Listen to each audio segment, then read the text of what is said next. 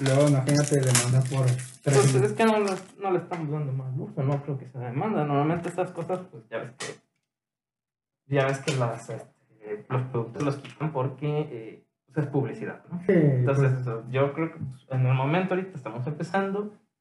No me puedo quejar literalmente, si hasta me regalan las aguas. Yo estoy agradecido, güey, porque ahorita pues, no, literalmente este podcast casi no vale nada. no, no digas que no vale, porque yo opino que más que nada, más que un hobby, es como algo, como que a- algo le pasó, te apasionó del podcast, ¿no? Porque en este caso de la gente que te inspiraste, ¿no? Como una pasión. Pues sí, la verdad me, esta cosa, se- ¿cómo si te lo? eh, pues lo, lo quiero hacer por dos cosas, para no quedarme con las ganas y porque lo puedo hacer, sobre todo la segunda, porque hay gente que quiere hacerlo y no puede por falta, digamos, de dinero, de tiempo, de algún recurso, y yo que lo tengo y quiero hacerlo, como un hobby que no me están pagando, pues estaría chido, ¿no? Hacerlo, porque pues, esto va a quedar pues, para siempre. Claro, en el momento.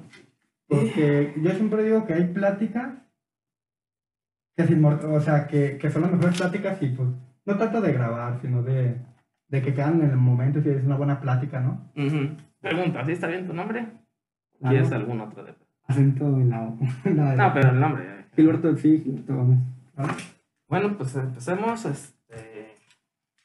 Hola, eh, mi nombre es Bruno Blue y este pues es un podcast donde ahorita estamos presentando a Gilberto. Gilberto Gómez. Hola, ¿qué tal? Hola, este, pues él es, hasta donde tengo entendido, eres un estudiante de política y gobierno, ¿no? En una Mm. muy buena universidad. Claro, sí, de hecho en el CUPS que se abrió, me acuerdo cuando yo vivía en el Centinela que apenas andaba construyendo el, ese centro universitario. Nada más, este, digo que todavía estoy haciendo unos pero ahí va, ¿no? no pues el chiste es que se vaya haciendo, Eh, cla- claro, claro. ir agarrando experiencia, como va pasando, dice, como... Ahí se ve bien, voy a tratar de no moverme tan fácil, estar así, no, tranquilo. No hay problema. ¿Ok? Más que estábamos ahorita grabando con él eh, el audio general, ¿no? pero no hay problema, ya se desautorizó, no hay problema. Sí, ya, la cosa de la edición. ¿no? Sí, porque no se escuchó. Eh, soy Bruno Blue, este es un podcast literalmente conocer gente, ¿no? No Sí. específicanos en un tema. eh, el chiste es conocer todas las historias, ¿no? Sí, como tú me comentaste, tú me haces preguntas, yo tengo preguntas. Y como tú me dijiste, ¿te acuerdas que te decía, oye, tengo que venir preparado de algo? Y tú me dijiste, no, sí, tranquilo. Que salga de la nada, más que nada, siento que es la. Como que no salga tan forzado, ¿verdad? No, pues es que el chiste nomás es, es platicar, ¿no? Diferentes temas. Sí tenemos algunos, eh, como ruta, más dicho, una guía más o menos de eh, qué son los temas que pues, estaría interesante tocar. Pero pues el chiste es que sea no, algo normal, ¿no? Somos gente normal, somos personas, somos humanos como muchas personas y, y, pues, la verdad, este, como casi todos, no sé si hay alguien que no sea humano. Pero pues el chiste es hablar. Somos furros. Eh, entre otras cosas, ¿no? Pero el punto es no centrarnos a la mente, ¿no? No centrarnos No, en cualquier sí. cosa. Sí, porque hay. Opino que hay temas de los cuales. Y en caso de México, sabiendo que es una población de casi 130 millones de personas. Mm, Algo de lo que 125, podemos 130. ¿no? Sí, Creo que sí, 126 se registró el INAI en el. No, el INEGI en el 2018. Sí, pasa curioso, pues yo no- a mí no me registraron por dos cosas. Primero, eh, cuando fueron a hacerles el censo a mis padres, eh, mi mamá les comentó pues que yo vivía en otro lado, ¿no? Claro. Y este, los del mismo del censo dije, no, pues allá lo van a registrar. Y cuando yo llegué ya habían pasado, no, o sea, nunca estuve en el tiempo porque siempre pasaban exactamente a la misma hora de la mañana. Y hay gente que trabajamos a esa hora con una rutina y pues no te van a agarrar en esa misma hora. O sea, No. el chiste, pasen varias veces, unas dos, tal vez tres veces por la misma calle, pero en diferentes horarios, por ejemplo, en la mañana, mediodía y en la tarde. Eso sí, o sea, si pasan al mismo horario y no te ven. Y no te ven y no pudieron haber pasado en otro momento, ¿no? Pues, pues claro, pero pues es como, mira, eh, es lo que yo también me he visto, muchas tiendas, no sé, se les ocurre, todas arriba a las 9 de la mañana, todas cerradas a las 5 de la tarde y pues si tienes una tienda no puedes ir a la otra porque abren el mismo horario que tú estás atendiendo. Claro, no. Son pequeñas fallas, ¿no? Mm, pequeñas fallas de, pues, es lógico que si tus clientes también están trabajando esa hora, pues no te van a comprar porque están trabajando esa hora. Pues, abre diferente, abre a otras horas. Tal vez no diario, pero un día a la semana, pues abres más temprano, no sé, eh, no sé, en la madrugada y otro día a la semana, no importa que no sea el mismo día, o otro día, dos, tres días después, por ejemplo, abres un día, el martes en la madrugada y el jueves abres, abres en la noche, ¿no? Claro, y ya pues gente, más gente llegaría, ¿no? Pero... ah, Entonces el chiste es dar la oportunidad a todos, ¿no? Pero, pero Claro. hay clientes que no pueden ir. Eh, política y gobierno, ¿qué onda con eso? O sea, ¿de, qué trata tu carrera? Mi carrera, pues vaya, prim- primero que nada, como lo dice, se basa en la... Es la Facultad de Ciencias Políticas, no, de Estudios Políticos y Gobierno.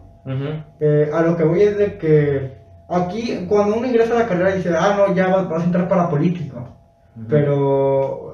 Y, y a mí mismo me lo explicaron, yo dije, no, pues voy a llegar para político, ¿no? Y fue una de las cosas que me dijeron, no, ustedes no van a entrar para políticos. Si creen que van a entrar a esta carrera para salir como políticos, sálganse de la carrera. Porque vamos a salir como politólogos. Y ¿Y cuál es la diferencia o sea, entre político y politólogo? Primero define qué es político, ¿no? Favor. un político es el que ya está entramado pues con un puesto público, ¿no? En el que ya está, en el que ya está concretado, desarrollado como servidor público, y, digamos en este caso presidente municipal, diputado, O sea, quien ya está en el cargo. quien ya está en el cargo. Y en el caso del otro que me decías, politólogo, El politólogo es el, ya la persona con, con la capacidad de, ¿cómo te lo digo? De, obviamente todavía no está en el cargo, ¿verdad? Pero es politólogo el que estudia como todo lo que va en el gobierno, ¿no? A ver, ¿qué, a- y, y qué es lo que va en el gobierno? Porque pues, a lo que Mm. vemos la gente normal es, este güey es político, le vale nada a la gente y ni siquiera escucha y hace lo que se le antoja, ¿no? Entonces, ¿qué se supone que deberíamos de nosotros conocer? De los politólogos o de los políticos. De ambos, o sea, tú define, tú bastante. Mm, pues más que nada yo opino que no hay tanta diferencia entre los políticos y los politólogos. Siento que más que nada es una cuestión de, de tiempo. O sea, a lo que me refiero es de que los politólogos se comportan como politólogos y los políticos como políticos. A lo que voy es de que un politólogo siempre, digamos que la mayoría del tiempo va a estar en contra o a favor de un político por, pues por quedar bien o quedar mal, ¿no? Como todavía no se desarrolla en el cargo, es como el que analiza todas esas cuestiones en entorno a la política, la constitución, la economía política, micro y macroeconomía. O sea, que es un experto en el análisis, más que en el puesto. Sí, más que en el puesto, o sea, eh, se, se desarrolla en ver esos aspectos, en esas características. Entonces tú estás más en tu carrera, está más encaminada a lo que es el análisis de lo que se está haciendo, de la política en general. Más, te puede desarrollar de dos maneras en la carrera, como en gestión pública y ciencias políticas. Gestión pública ya es como este, dirigido a como, por ejemplo, un amigo se metió a, eh, a, a rela- uy, mejor déjalo silencio. Ah, como gustes. Como gustes, también no hay problema. No, a ver, sino como está chido el podcast, ¿no? No. Es normal, ¿no? O sea, todos recibimos un montón de mensajes, la neta. Sí. Eh, Te decía, en la carrera hay dos maneras de desarrollarse, como ciencias políticas, que en este caso es como el politólogo, y relaciones, in- no, este, se me fue la onda. y, Relaciones, públi- relaciones públicas, ¿no? no, gestión pública, gestión, esa, y ya es como en el que se va desarrollando para, para un puesto público, y, y son como esas dos, entre comillas, ramas, que en ciencia, como, si en ciencias políticas es todo un, un seguimiento, yo estoy siguiendo eso, y gestión pública es para los que quieren ya desarrollar un cargo público. Oye, y ahorita también comentando eso, recordando nada más poquito lo que, que habías comentado al inicio, habías dicho que pues la verdad sí es muy diferente lo que la gente cuando quiere, busca esta carrera, piensa que es de lo que realmente es, ¿no? O sea, más o menos qué es lo que te han dicho de eso. Mm, De lo que me, un maestro muy, pues muy buena onda que, y bien estricto, que me tocó un profesor, eh, Mario Edgar, Un saludo a Mario. Edgar. no, que le llegue y reporte nada. Pero es bueno, maestro. Sí, es, es muy buen maestro, me gustó mucho, trabajó con un maestro que es español, de España, de España claro.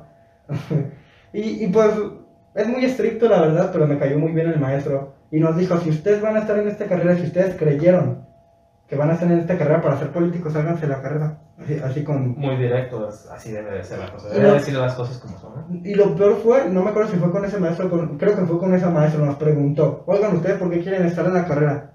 Y todavía me acuerdo de una compañera que dijo, yo quiero estar, claro, sin, sin, sin micromachismo, claro, con todo respeto. Pero estábamos, estamos hablando de alguien recién ingresado, ¿no? Sí.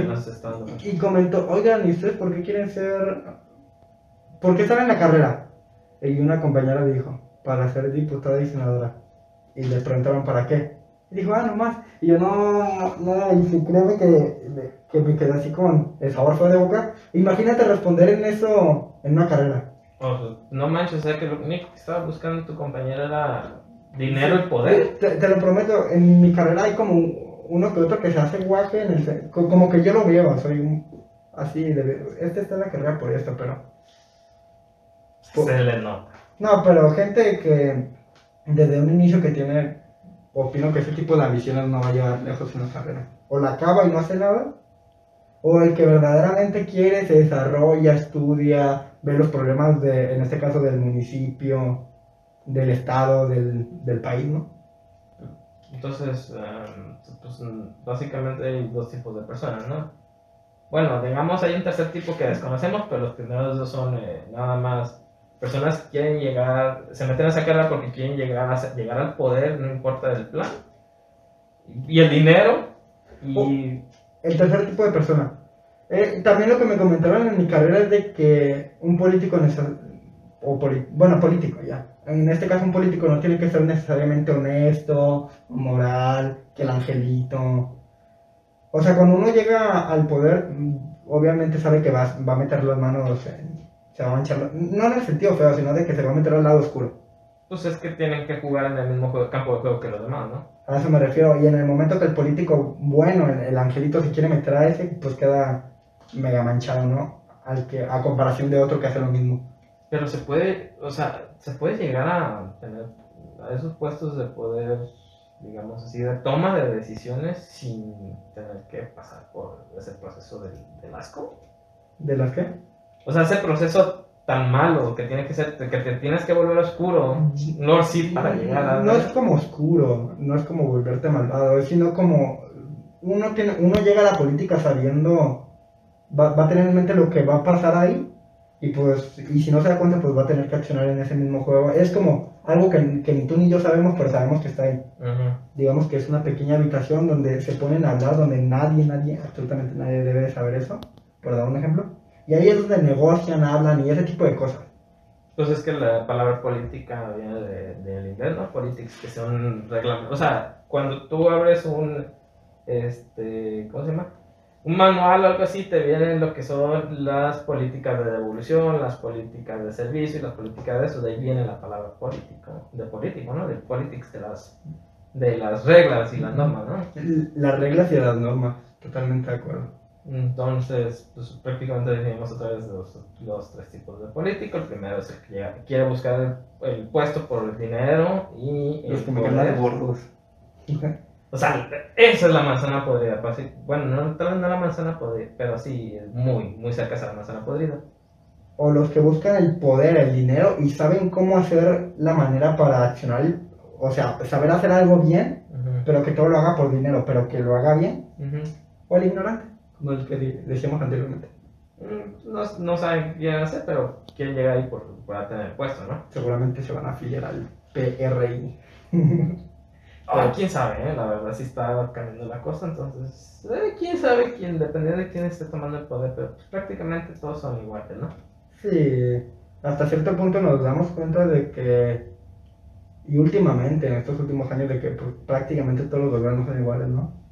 Y pues entonces, ¿qué hay que buscar? Como, o sea, ¿qué es lo que debemos, para las personas que no conocemos, como yo, del tema de la política, porque no estamos ahí dentro, ¿qué debemos ver para elegir a un, a un personaje? No importa del, del partido que sea, sino qué es lo que debemos de ver. ¿Qué es lo que debemos de ver? Sí, que hay que buscar hacer esto, dice esto, hace esto, habla así, ha demostrado esto, no sé. Pues comúnmente todos los, como vimos en las elecciones del 2018, proponían según esas cosas, bueno, los tres candidatos, cuatro, ¿verdad? Pues, Pero, pero yo opino que dos de los, bueno, los tres de los cuatro eran pues, lo mismo, ¿no? Lo que la gente decía en ese momento. Lo que uno debe de ver a la hora de, de elegir a un político, en este caso, no tanto si es, que- bueno, sí, carismática, que sea honesta, que muestre su 3 de 3. Pero también puede caer en ese juego de las hipocresías, o sea, no, siento que no está, no está tan determinado, pero sí se debe de hacer un análisis previo en todas esas cuestiones. Honestidad, mostrar su 3 de 3, sus ingresos. Y en cuanto a alguna, alguna filosofía que manejen tú, que manejen, que manejes tú en tu carrera y que también debemos de ver. Eh, pues lo que te digo del profe Mario Edgar nos mostró, bueno, yo opino que era un poquito filosofía porque la clase que él nos dio era introducción, introducción a ciencias políticas básicas. Lo, lo particular de ese maestro, lo que me gustó y lo que me enojó, es de que cada semana nos dejaba un libro, cada semana, de 200 páginas lo teníamos que leer. Uno de los libros que me gustó fue El pensamiento de Carlos Marx, porque a la hora de que, de que me pongo a leer a Carlos Marx y de cómo vivió, me doy cuenta de que, como en ese caso la burguesía, ¿no? Me doy cuenta de que fue el hombre más apedrado por la burguesía y, y, pues que era muy trabajador, aunque siento que actuales comunistas y marxistas como que, como que no saben tomar, ¿verdad? Eh, como Eso son, son corrientes, corrientes políticas, ¿verdad? Ese tipo de marxismo. Sí. ¿Y qué onda con eso? ¿También lo ven, lo de corrientes políticas? No, todavía no tenemos, todavía no llegamos a eso. Ah, pero sí van a llegar. sí, sí, sí, claro. Pero más lo van a ver más como de la parte histórica o contemporánea, o sea, en estos días, lo que está pasando en la actualidad. Yo digo que las dos, porque nos muestran tanto la parte histórica como para entender cómo se fue desarrollando. En este caso, te refieres a las ideologías, ¿no? Eh, no necesariamente, pero ¿qué con eso? ¿Con las ideologías? Sí. Mm, pues nos comentaban que las ideologías se eran tres tipos, los conservadores, los, los socialistas y los liberales. Y, y, aquí lo que yo opino que lo que pasaba en, eso, en ese tiempo, cuando según eso están esas tres corrientes políticas y actualmente están, lo que pasa es cuando llega, digamos, llegan los, los conservadores, los liberales y los comunistas salían y dicen, no, e-, este no, y cuando llegan, o sea, lo que pasa en México, lo ah, que, no, porque la neta, digo, estoy muy desubicado por mucho, ¿no? Lo que pasa en México, como te comento, cuando, cuando llegó un nuevo presidente en este, digamos, del 94 al 2000, Vicente Fox quitó reformas que eran del PRI del 94. O sea, de lo que le decimos el viejo PRI. Pero más me refiero a, por ejemplo, en este caso llegó Andrés Manuel, ¿verdad? Pues para dar el mejor ejemplo. y ya, Andrés Manuel empezó a quitar un montón de reformas del PRI, del PAN, y, va a meter las suyas. Y digamos que si en un futuro gana el PRI o el PAN, y ganan la, la mayoría de las dos cámaras, van a quitar todas esas reformas. Y llega otra vez Morena y va, o sea, si me entiendes, por eso a lo que me refiero es de que México nunca ha tenido rumbo. Pero pues es lo que siempre pasa, o sea, por eso, o sea, todo, siempre que gana un partido, el partido en el poder quita las políticas que no le convienen del anterior pero y en el futuro pasa lo mismo. Pero eso siempre, siempre ha pasado. Por ejemplo, en el constitucionalismo que tuvimos con el profe Guillermo Olvera, si no me recuerdo, nos platicaba que cuando México ya se independizó de los españoles, ¿verdad? Del sí, como en 1810, alrededor de esas fechas. Sí, en 1824 se hizo una constitución. Se hace la constitución provisional, porque creo que ya andaban sacando a Agustín de Iturbide, si no me recuerdo, que fue el último presidente. No, emperador y ya, México es independiente. Lo único que no me gusta, ¿sabes qué fue lo? Desde ahí empezó, empezó el quebrante, ¿sabes por qué? Mm, no, la verdad no. Cuando ganaba el primer lugar, ya, votaciones. Ganaba el primer lugar, ¿sabes qué le pasó al segundo? Se volvió vicepresidente. No, eso estaría, eso estaría muy, muy bien. No, porque estaba mal, porque el, si uno era conservador y el otro liberal, el primer lugar era presidente y el segundo vicepresidente, hubo muchas riñas en ese momento. Estamos hablando de que en este momento pues era la, no la revolución, pero sí prácticamente movimientos revolucionarios, este, donde se, había como una especie de pequeña guerra entre eh, las viejas políticas de otro continente contra las nuevas de este, ¿no? Y, y luego ya, después del 24, llegaron creo que los conservadores, porque creo que eran los liberales los que ganaron la independencia de México llegan los liberales y hacen un, unas, las siete leyes orgánicas. A ver, ¿cuáles son esas para el que no sabe? Y incluyéndome, no sé, neta. me acuerdo una de ellas, la- las que menos me gustó, se vuelve a abolir la, la esclavitud. Creo que se, se, se suprimía la libertad de prensa y de imprenta. Uh, Y se creaba el cuarto poder, o sea, de los tres poderes se creaba el cuarto poder conservador. Imagínate. No manches. Pero pues es que en aquellos momentos era más extremo, ¿no? Que ahorita. No me refiero al extremismo, sino que era más extremo de que un lado sí estaba cargado más para un lado que para el otro, ¿no? Sí, pero en ese, en ese entonces había como una, un quebrante político y social y gracias a eso, a lo que se comenta, en el- bueno, perdimos Texas, pero ya. Sí, pero pues ya ves que, bueno, perdimos una gran parte del territorio de México y de hecho hay unas partes más, ah, bueno, al sur de Estados Unidos, al norte de México, donde no se ve la línea, o sea, que se ve así como, como viborita. Así, ¿verdad? Ujú. Y esa parte, pues fue, eh, si mal no recuerdo, fue porque Estados Unidos necesitaba pasar lo que era eh, su sistema ferroviario de una costa a la otra y para pasarlo, eh, pues la geografía siempre es importante, ¿no? Mantener Sí. un, un terreno muy nivelado. Y en ese punto, el único espacio donde había un terreno muy nivelado que no pasaba por toda la que es la sierra, que, que empieza no sé en qué parte de, de, de América, pasa por México, la Sierra Madre, eh, y llega hasta Estados Unidos y pasa por muchas, pasa, casi atraviesa todo Estados Unidos, y la única parte por donde no atravesaba era en esa parte, por eso tenemos esa parte que es como, no está bien definida la línea, porque esa parte era esencial para los estadounidenses tenerla por el sistema ferroviario, ¿no? Claro. Pero sí, ¿para qué andar con rencores con los est- estadounidenses, verdad? Al final de cuentas, somos personas. Oye, y en cuanto a la historia política, eh, después de lo que fue la independencia de México y, y antes de la revolución, que andan en esa parte, ¿no? Con esa parte, haz de cuenta que después de las, de las reformas que, que se hacen en el 36 de las siete leyes, como te digo, se quitan el poder, hacen esto, hacen lo otro, es como una pelea. Después de eso, creo que se empiezan a hacer las. Llega Benito Juárez, empieza a hacer sus reformas, a, abu- a- a abolir la esclavitud. Y me acuerdo que en ese momento llega el emperador Maximiliano de Habsburgo, porque estaba en España. Regresa a, que, a querer otra vez conquistar a México y lo fusila. Pues, pues qué esperaba, ¿no? Viniendo caliente, no manches, si ya ves que la ferra está brava, ¿para qué la cucas, man? Y, y, y Benito Juárez va, va al, al cadáver en el que estaba Maximiliano. Y si ves que era chaparrito Benito Juárez, ¿verdad? Pues se supone que era como de 1.20, ¿no? Un poco más bajito. 1.40, 1.30. Y, y lo ve y dice, como lo ve en el ataúd ahí acostado, dice, creí que eras más alto. No manches, típico villano, o sea, de, "Ah, te gané. no manches. Y posteriormente a eso, todavía ya llegamos a la época de la Revolución. Estamos a punto de llegar cuando Benito Juárez ya se, se hace presidente. Creo que él antes, bueno, era presidente de la corte y había una parte de la constitución que era que si algo le pasaba al presidente, el presidente de la Suprema Corte tomaba la presidencia. Y pues le gustó a la gente, se, inmortalizó Benito Juárez.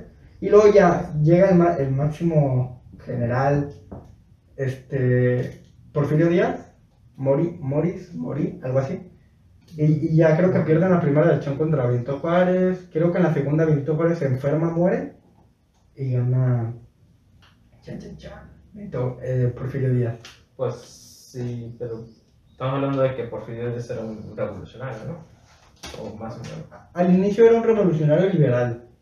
Pero lo que verdaderamente es con todas las palabras es de que hizo trampa en las elecciones. Y se quedó con 35 años de poder. Pero fue buen presidente. Pero en ese momento hubo una crisis social y económica. O sea, el peso estaba bien, pero hubo una mega crisis social y económica con Porfirio Díaz. Pues es que depende, ¿no? Siempre va a haber, no sé, buenos presidentes y malos presidentes que sea la misma persona dependiendo de qué lado lo vean, ¿no? Para, pues no podemos decir que alguien es villano a menos de que sepas que el que escribió la historia, pues dijo que era un villano. Bueno, verdad.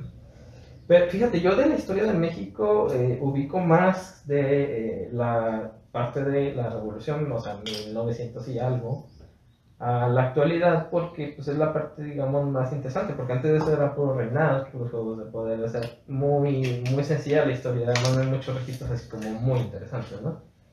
Y pues ya ves que cuando llega la, la revolución industrial, pues si nos ubicamos en la historia mundial, pues estábamos en la, en Gran Guerra Mundial, ¿no? Primera y Segunda Guerra y todo lo anterior y poquito, bueno, todavía no llegamos a la parte después. Pero, o sea, esa fue una época donde hubo muchos conflictos en todo el mundo, o sea, históricamente está bien canija esa parte. Claro. Y en ese momento en el que es la revolución de 1910, si no mal recuerdo, que se levantan todos contra Juárez, creo que el que escribió la carta, ¿recuerdas quién era el que, el que estaba en contra de Porfirio Díaz? Era Francisco Madero, si no mal recuerdo. Mm, tampoco recuerdo. Eh, sí, creo que era Francisco Madero y, le escribió un mega archivo. Era, creemos que el señor Porfirio Díaz ha faltado y ha hecho trampa, por eso requerimos que se haga una nueva elección. Se hizo la elección y ya todos, bueno, vamos a la elección. Y que gana Porfirio Díaz. Y si no, se encabronan todos, engacho, empiezan las guerras. Hasta que se rinde ya se fue a Francia, allá murió. En 1900, creo que 17. Mm, pues, pues sí, pero pues estamos de acuerdo que pues quien sea que se haya levantado en la Revolución Mundial fue asesinado. Claro. Porque pues esa es una de las... Fíjate, entonces acordando de este, en, en, en Netflix tocando esta parte histórica de la fecha, no solamente en México, sino en todo el mundo, Netflix sacó hace poco un documental, creo que se llamaba El Manual de cómo ser un dictador. Creo que sí, vi los trailers. Sí, por cierto, muchas coincidencias con el gobierno actual, ¿eh? del método del primer capítulo de cierto alemán que lleva al poder, está usando exactamente el mismo método para llegar al poder. Pero lo bueno es que no está usando el de Saddam Hussein, que es el segundo método que está usando para permanecer en el poder, que sí lo está Ah, me acuerdo, era presidente de Irán, ¿verdad? Que lo ejecutaron. Sí, no me acuerdo si era. No me acuerdo si era San Hussein u otro de más o menos de por esa zona. Este, pues, prácticamente el cual usaba el sistema en vez de eh, acabar con sus enemigos directamente, hacía que sus enemigos dijeran que fueron traidores, eh, que aceptaran que fueron traidores, que señalaran a quien sea que fuera el enemigo del poder actual, sin importar si era pues, este, culpable o no solamente que lo señalaran, él, como esta persona que era un traidor, si lo señalaba, pues prácticamente estaba diciendo, no, pues él me ayudó, aunque no fuera cierto, y pues es lo que se está haciendo, o lo que tratan de hacer en la actualidad. Pero volviendo a la parte histórica, eh, muy buen documental, digamos. No recuerdo el nombre, luego tal vez se los deje aquí en la, en la descripción, si no busquen en Netflix. Y este y está bueno, pero eh, hablando de históricamente en este punto, pues es donde empezamos a ver como la, la disparidad, ¿no? La, la, disparidad entre lo que era pues, el sistema capitalista contra el comunista, ¿no? En México, ¿verdad? En México y en todo el mundo. ¿Qué anda con esa parte? Mm, lo que te puedo mencionar en esa época de, del inicio del siglo, recuerdo muy bien que eh, pues en mi clase de historia del primer semestre, y avanza a segundo, bueno, el martes entró porque desde agosto se cancelaron las clases, Mm, malditas clases. Maldita pandemia. Fue nuestra culpa. Recuerdo que en el 17, cuando fue la primera guerra, y en Europa le. O sea, Estados Unidos, cuando está a punto de acabar la primera guerra, se mete. Y le imponen un montón de cosas muy feas a Alemania. O sea, e, el, Tratado de Versalles, no, no me acuerdo si lo hayas leído.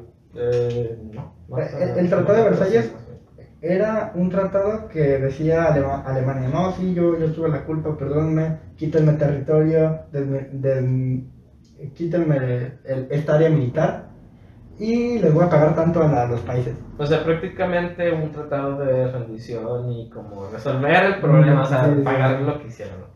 Y en ese momento, adivina quién llega después de que lo rechazan de la, de la escuela de arte. Sí, pues ya llegamos, recordamos de cierto alemán, que a mí no sé el nombre porque ya ves que estaba bien canija la censura. Pero llega cierto alemán con un discurso muy bonito que hace su sentido a la gente, ¿no? Que le hace a Es como si Andrés Manuel, o sea, lo que pasó en el 2018 en la Cámara de Diputados y quedando la caca a Enrique, ¿verdad? Pero algo más grande, más diferente en ese año, en esa época, ¿no?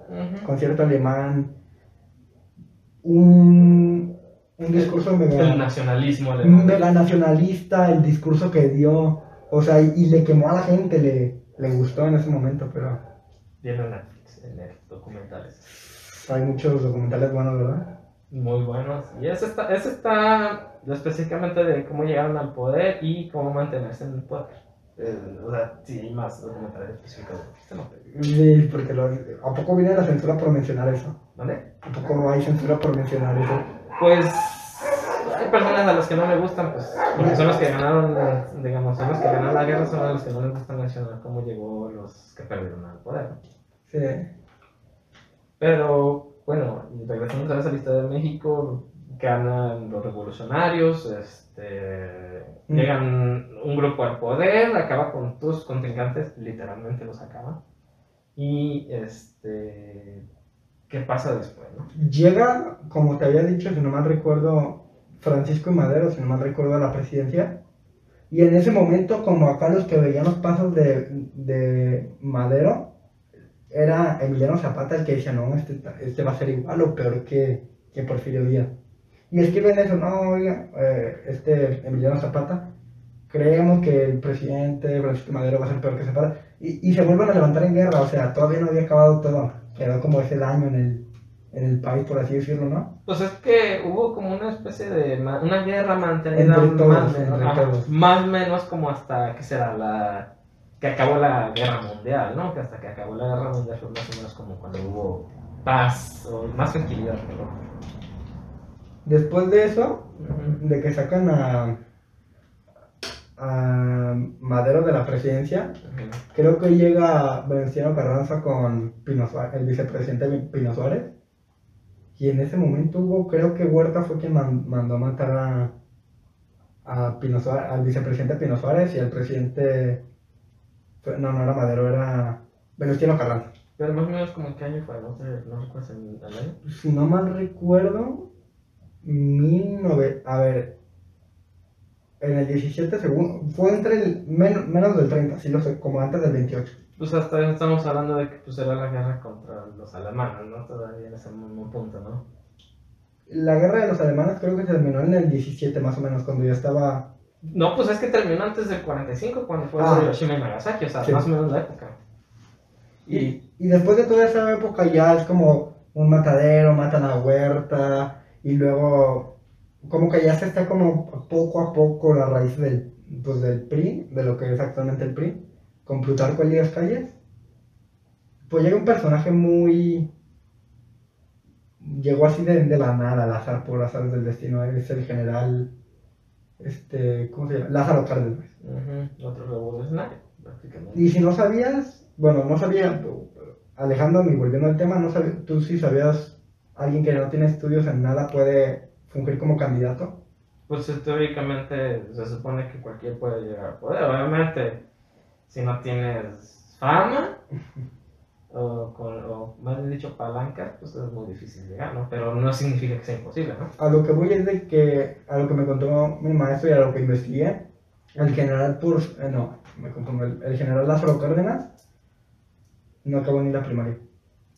Pues es que en esa época tampoco no era tan bien, este, Yo sé, yo, ¿no? yo sé, y fue uno de los mejores presidentes que hemos tenido. Pues es que para ser un buen presidente, o buen presidente, no necesitas tener estudios, solamente saber cómo dirigir y cómo hacer las cosas bien, ¿no? Y por lo menos lo que es, si no sabes hacer algo, déjaselo a alguien que sí sepa. O sea, delega tus, tus tareas. Pero para llegar ahí al poder, pues es más complicado. La verdad. Y, y ya después de que de que sale este Lázaro Cárdenas de la presidencia, pues ya normal, los asesinos del PRI, mm, el presidente Valdés, luego Díaz Ordaz, muy polémico ese presidente, la verdad. Sí, también fíjate, la, la historia aquí en Guadalajara en esa parte, si, si me la contan ahí donde trabajo, está, está, está muy interesante porque eh, muchas cosas que no se mencionan en esta época histórica es que después de tener la revolución, la, la, la, la revolución de México este, y establecerse un gobierno, pues los caudillos, me han dicho, los ejércitos no tenían ya como una especie de enemigo en específico, ¿no? Entonces lo que pasó era que pues ahora ya se iban contra los impuros de México, o sea, prácticamente todo el que no habla de español. ¿Cómo, se iban contra ellos, cómo que los impuros?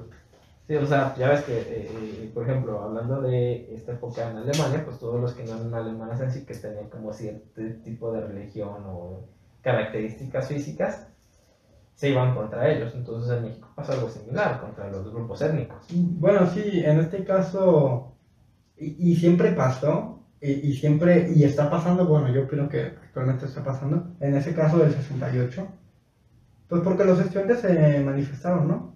Ah, pero en ese punto tenemos que recordar ¿no? que en, en, aquel momento, antes del 68, pues prácticamente había dos ideologías, ¿no? De ahí salió el Internet, de ahí salieron muchas cosas modernas, eh, pero en esa, en esa parte era la Guerra Fría, ¿no? La guerra de eh, lo que eran los comunistas contra los capitalistas, ¿no? Estados Unidos contra Rusia. Es lo que iba, en ese momento en la Guerra Fría es lo que se iba a determinar claramente cuál era el sistema económico, ¿verdad? Pues determinó la actualidad, quien ganó es el sistema económico que tenemos actualmente. El capitalismo. Sí, y en ese momento hablando de, de, otro, de México del 68, prácticamente quienes fueron las víctimas, las víctimas del, del 68 eran porque eran los, los comunistas, eran de la época, literalmente querían tener un gobierno comunista, ¿no? En esa época. Pero sí, fue sí, siento que fue algo que, pues que no se debió de haber hecho, o sea, se oprimieron de más los, la libertad, no había libertad de expresión, ahí se determinó y muy quemado las cuestiones políticas de, de ese partido. Pues sí, pero pues estamos hablando de que en esa época prácticamente la libertad de expresión era nada más medios oficiales, oficiales, porque el resto era pues prácticamente oprimido, ¿no? Y luego después de que, de que ya Sordá sale de la presidencia, si no mal recuerdo, Luis Echevarría, que aún sigue vivo, 94 años, ¿eh? se aplicó la vacuna. ¿Cuál, cuál vacuna? Creo que la Pfizer. Ah, las, o sea, estamos hablando ya ahora sí de la de la AstraZeneca. Bueno, que sea.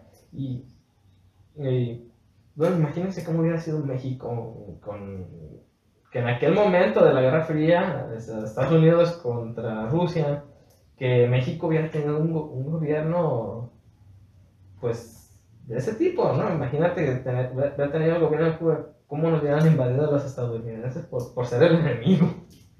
Nos hubieran invadido, ¿verdad? Yo digo que sí, nos hubieran invadido.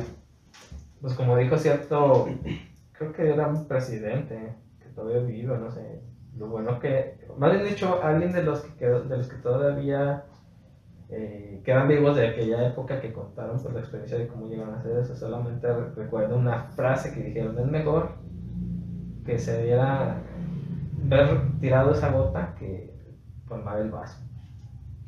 ¿Tirar la bota que colmar el vaso? Sí, pues es que la gota que colmó el vaso, mejor que la gota Ah, la gota que colmó el vaso.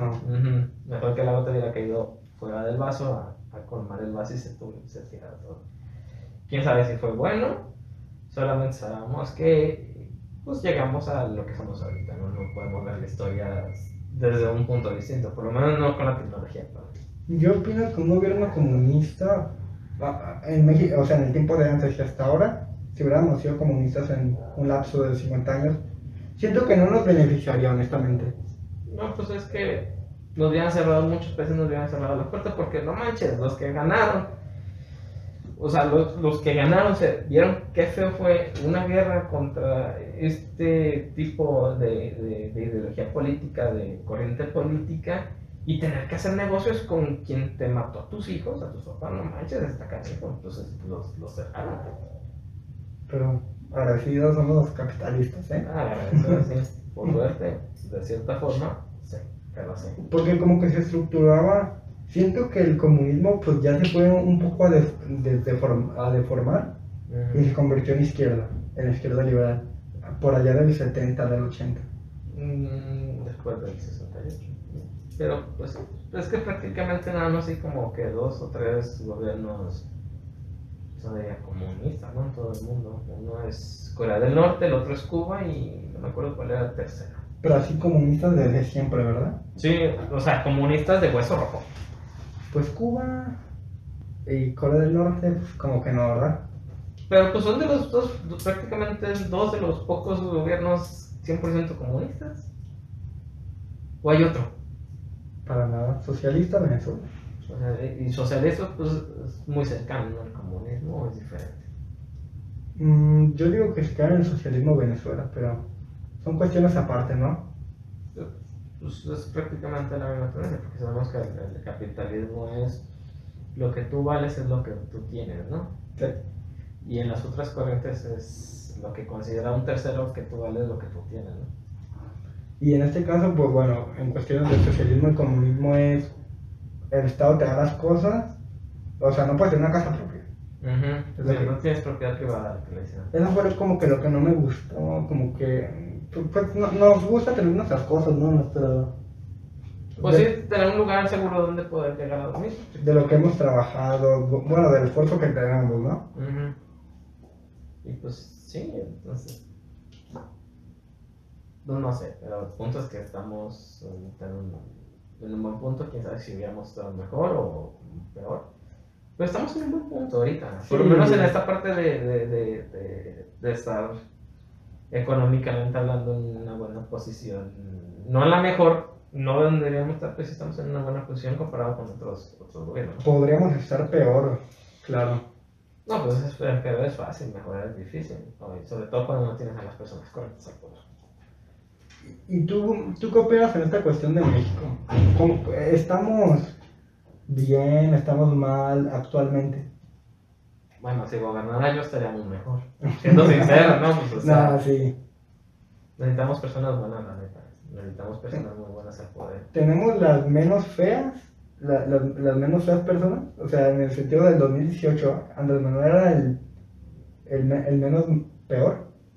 Mm, no sé si el menos peor, pero te voy a decir esto, entre las opciones, a pura vista, porque estamos hablando de que las elecciones siempre son pura apariencia. O Sí. sea, son pura apariencia. Apariencia, pues era el que se veía menos peor, sin contar al Bronco, ¿cómo se llama? El, el independiente. Eh, Jaime Rodríguez Calderón. Ese, o sea, sin contar ese que, pues, obviamente no iba a ganar porque pues, es una persona que no tiene fama ni nada, o tiene muy poca, más bien dicho, tiene muy poca fama, no, no iba, no iba a conectar. Entonces, el único que conectaba, que cambiaba el discurso, que tuvo todo el poder, todas las formas para llegar a hacer un buen cambio, pues la verdad sí era, el, el- era Andrés Manuel, porque los otros dos, siendo sincero, ya estábamos hartos de que estaba de la porquería, o sea, eran los únicos dos que vienen gobernando. Sabemos que no cambian, no cambian, así no cambian, hasta que tienen que forzarlos a cambiar. Claro, pero yo digo que esos partidos nunca van a cambiar y, y visto últimamente lo que pasaron en las últimas elecciones del primero de junio, ¿verdad? Ujú. Bueno, desde antes ya se habían aliado los tres, el PRI, el PAN y el PRD. Pues es que sabemos que son esos son siempre lo mismo, es que prácticamente nada más hay dos partidos, ahí está, o sea, los que son PRI, PAN, PRD y los que son nosotros. Y luego llega Ricardo Anaya en Facebook, estoy tan agradecido, las, las alianzas sí funcionan. Y yo me quedé con el, no, bueno, pero mínimo no. Yo opino de que la gente está desconfiando muy rápido, la verdad. Pues es que ha sido el discurso de, de, de este, ¿cómo decir? Para decir el discurso es el- bla bla bla bla de diario, o sea, No lo está dando bien, o repite mucho, o la gente ya no quiere escuchar eso. no, pues es que, es que es prácticamente lo mismo, o sea, yo soy el bueno, todos los demás son los malos, yo soy el bueno, todos los demás son los malos, aunque pues, si hablamos de evidencias no estamos diciendo que sea muy bueno que sea, o sea, tal vez no es peor, pero no lo está haciendo muy bien, siendo sincero. Yo opino de que aquí deberían de cooperar y, y que la gente sea la que accione, ¿no? Mira, es que ya ves que en Estados Unidos siempre pasa algo interesante, o sea, no- o sea si son eh, demócratas o republicanos, no son los dos, los dos partidos. Sí. Y aunque uno tiene muchas ideas diferentes al otro, pues ambos, todos los, los- ambos son de, de, de, de- de derecha, ¿no? Son partidos de derecha, ¿no? Pues prácticamente el demócrata es entre comillas el más de izquierda, pero no, los dos son de derecha. Es que es central, es central derecho, ¿no? Sí, Mm, Pero ambos son, de, ambos son de derecha, entonces lo que yo he visto pues es que aunque tienen, tienen este, puntos en los que tienen fricción, siempre se unen en bien de Estados Unidos, ¿no? claro, cosa que siento que nunca va a pasar aquí con los políticos que tenemos.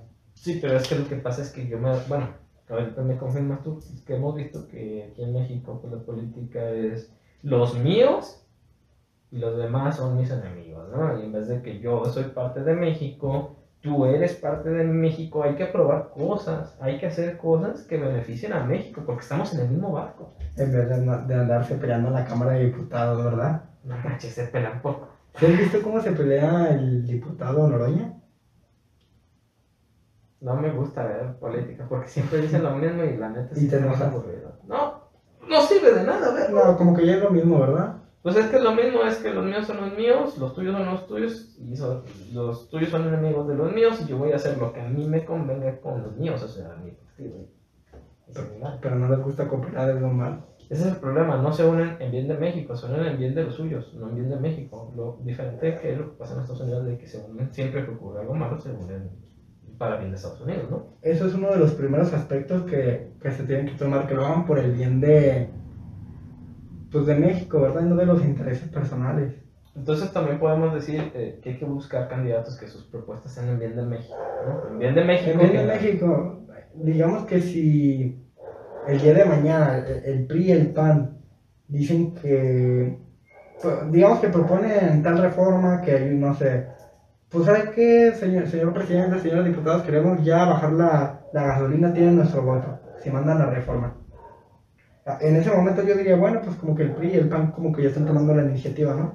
Pero no, no sé, a mí yo como una persona que, les, que ya no solamente busca el qué vas a hacer, sino el cómo lo vas a hacer, pues es algo que nunca muestran. Siempre dicen, yo voy a hacer esto, voy a hacer aquello. Pero nunca dicen, yo voy a hacer esto de esta forma, con este procedimiento. Yo voy a hacer aquello de esta forma, con este procedimiento. O sea, cuando analizas la forma de, de cómo podría ser posible, te das cuenta que hay muchas cosas que son imposibles, ¿no? Por ejemplo, dime cuántos kilómetros de carretera has visto construidos. Ah, Actualmente, la verdad, ninguno. Y es lo que se prometió. ¿Y cuántos árboles has visto plantados? Yo he plantado dos árboles, así que dos árboles. No, pero ellos, los del gobierno de arriba.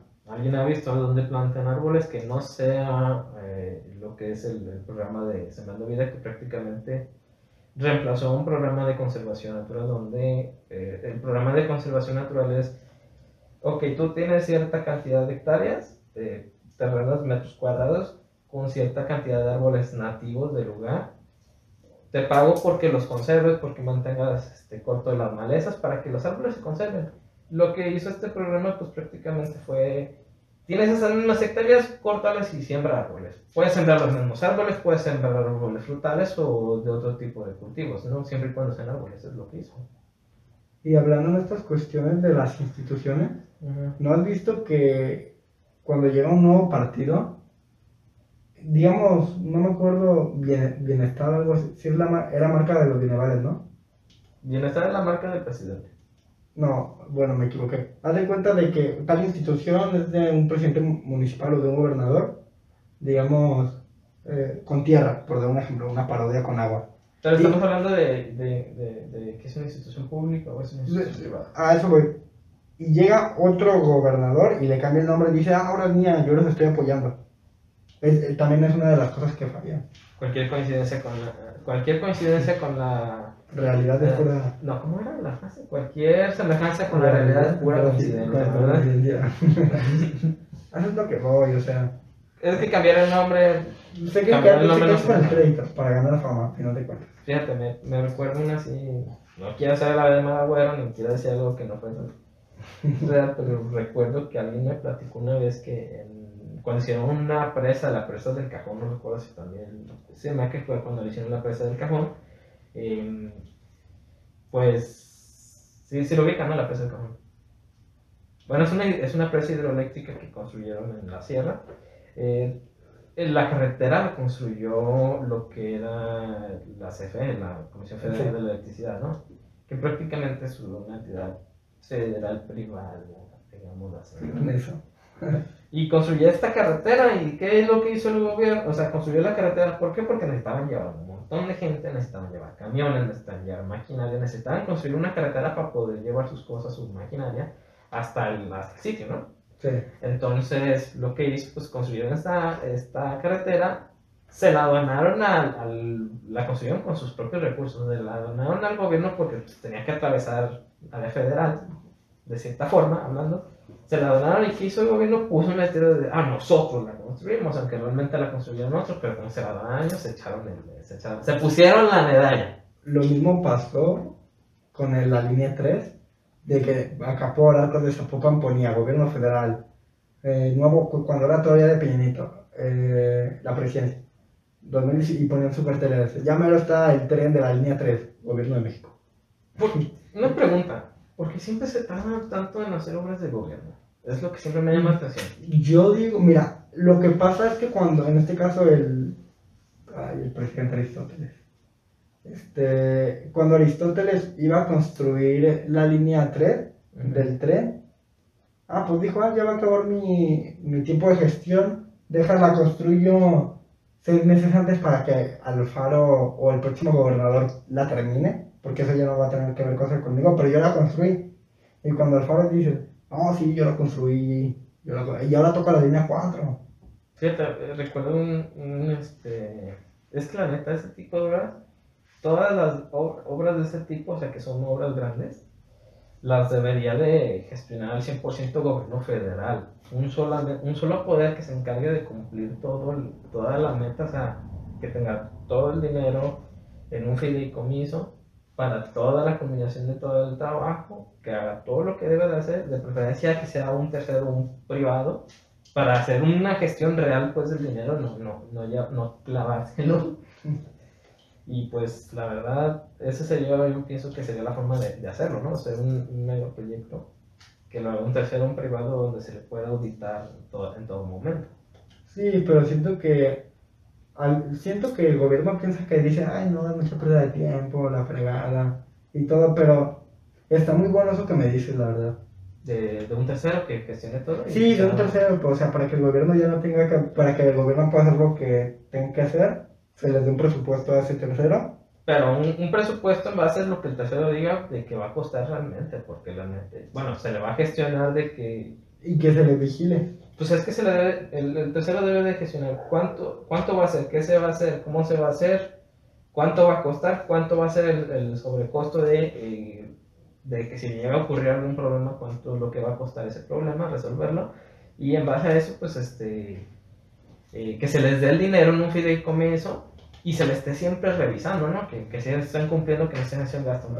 Claro, o sea, el gobierno no tiene que decir, ay, tú, vente para acá. O sea, lo que tú me dices está súper bien de que, de que el gobierno requiera todo, todo ese tipo de conocimiento de ese tercero para la hora de trabajar el gobierno termine. Ok, no se está robando dinero, está haciendo bien su trabajo, ¿no? Sí, si mal no recuerdo, eso se llama catálogo de proyecto. Muy bueno, ¿eh? Sí, pues es que de hecho he estado eh, metido en, en, lo que son eh, obras, la, prácticamente la última obra que se logró rescatar de que no se cancelara, que estaba con dinero federal para generar conocimiento de México, o sea, ciencia, eh, a manos de un privado y la verdad sí estaba checando los números y están haciéndolo bastante bien, o sea, no he visto ningún punto de corrupción. ¿Qué, qué es lo que está haciendo? Ah, no puedo decirlo, pero este, por temas no tanto legales, sino por temas de que por seguridad no, no puedo decirlo, pero sé que es para generar conocimiento científico. Generar conocimiento. Y eh, el conocimiento sí es aplicado, o sea, no es para generar conocimiento que se quede en un lugar, sino conocimiento con impacto social. Ese fue una, ese fue la principal, una de las principales características, lograr resultados que sean socialmente funcionales, o sea, que a ti y a mí nos van a funcionar aunque no nos demos cuenta de que existe, pero la idea es que esta obra se encargue de que todo lo que nosotros no, nos, no debemos estar viendo, no debemos estar analizando porque es algo que sería, debe estar ya implícito en el producto, en el proceso, esté bien hecho. Eso es lo que trata eso. A mí, hablando ya de las obras. Ah, pero es un privado que lo está manejando. Está manejando todo el dinero auditado por el gobierno federal. Es, es, no es tanto como un privado, es como una empresa, pero podría contar como un privado. Sí, es que es un privado. Es un privado que está haciendo todo el manejo.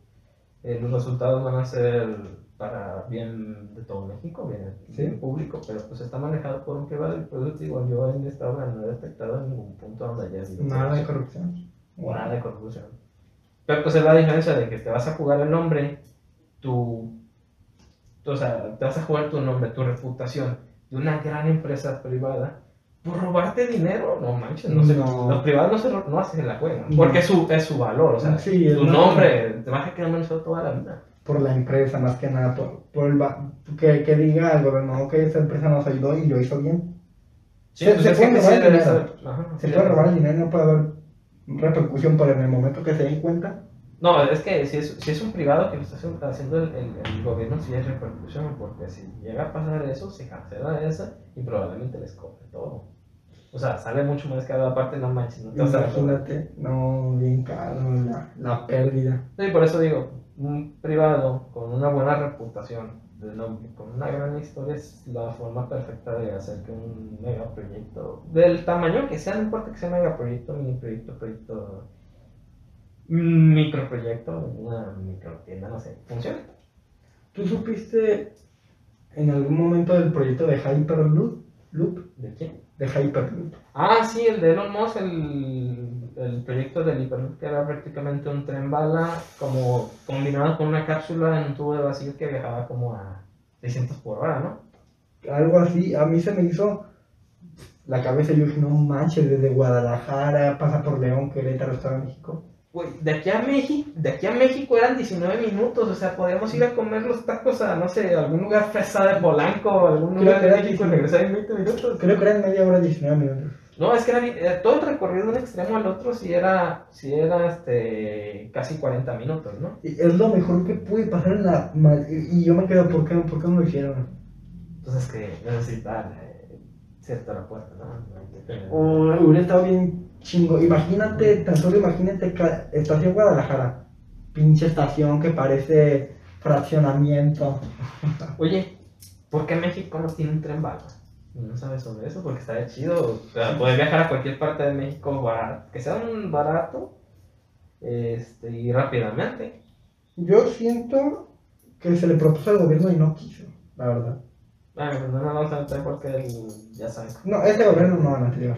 Pues es que lo mismo, es que le proponen algo. No manches, van a traer No, chinos para construir la refinería. ¿Supiste lo de por qué se canceló una, una sede de Tesla en Jalisco? ¿Un, ¿Una qué? Una sede de Tesla por las cuestiones federales de, de, de ecología o algo así.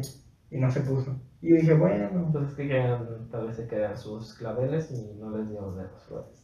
quizás sea porque los molinos opacan el, el paisaje, ¿no? No manches, o sea, que burradas decir, no, es que un generador eléctrico es un gran ventilador que, que le sopla aire a las vacas o no sé qué dijo, no manches, se pasó de lanza. Les aire las vacas. Ah, bueno, pero sabemos qué nivel de inteligencia tiene, pero mencionaron una cosa hace poco, como un mes, dos meses.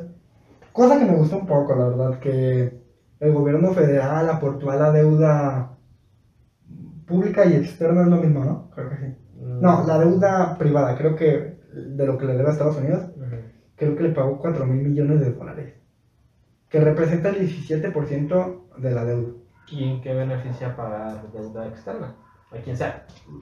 Yo, ¿cómo? ¿A quién ¿Cómo nos beneficiaría México que se pagara esas deudas si estuviera Eh, pagando para allá? Principalmente, o sea, Estados Unidos le está cobrando a México. Y en el momento que México va a pagar, o sea, eso obviamente re- repercute en la economía, de alguna u otra manera. Mm, Pero yo digo que mínimo se representa algo de este gobierno que estén pagando, ¿no? Pues es que México es el muro. No pagamos en dinero, pero pagamos en especie. No hicimos el muro. Oh. Pero pagamos, estamos pagando en especie, literalmente. En especie significa pagar con, ya sea con un objeto o con un servicio. O con, Estamos- terri- o con territorio. O con territorio. Pues eso, es- eso es un, ese es un inmueble, ¿no? Pero el punto es que estamos pagando con un servicio de seguridad en el sur del país. Entonces, en conclusión, las cosas en México no van tan mal como deberían a pesar de la pandemia. Yo digo que no estamos tan mal, la verdad. No, no, o sea, si hay, si hay países que están de la fregada. Pero por la pandemia sí es- nos estamos jodiendo poco a poco. Hay gente que no se quiere vacunar. No manches, estamos peor que, que, que África. ¿Cómo es, posible en que estemos pandemia, peor en pandemia que África? O sea, ¿cómo estamos peor que Pakistán en, en pandemia? No O manches. sea, lo que yo hiciera, o sea, la única cosa máximo, encerrarnos a todos, botón rojo en todos los estados por dos meses, máximo. Pero es difícil llegar a hacer eso, ¿no? Bueno, un mes, digamos, un mes todos encerrados y policías que estén multando a la gente que está. Imagínate, solo un mes. El peor mes del mundo, el peor mes de mi vida, de tu vida. Pero quizás acaba todo, ¿no? Pues eh, literalmente sí acabaría. El problema es que La gente... El momento para hacer ese ya pasó, fue al principio, cuando todavía tenemos una muy buena economía, todavía tenemos dinero, pues ya pasó ese momento, siendo sincero. Yo opino que a pesar de esa tercera ola, aún podemos hacerlo. Ce- cerrar todo, poner todo en rojo, cer- cerrar las fronteras, todo. Yo opino que sería una buena, una alternativa muy ojete, muy extrema. Pero lo que sea para que se acabe el perro virus, ¿no?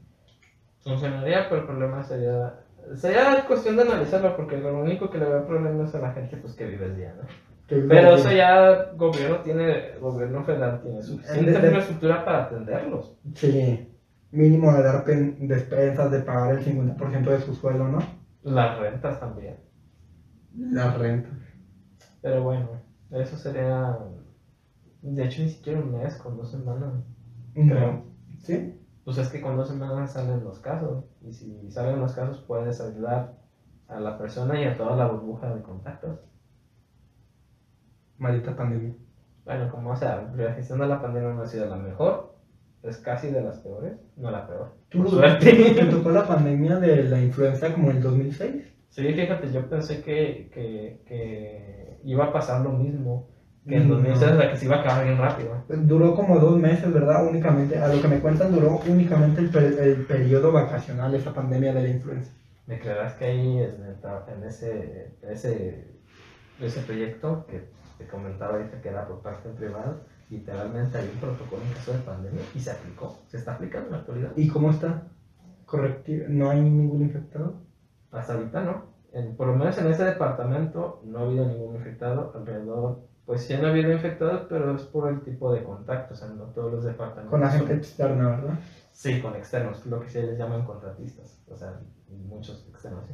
Pero, just- interesantemente, este eh, proyecto tuvo un, un protocolo, no oficial por temas que se veía bien raro, pero sí trae un protocolo de pandemia se está aplicando en la actualidad.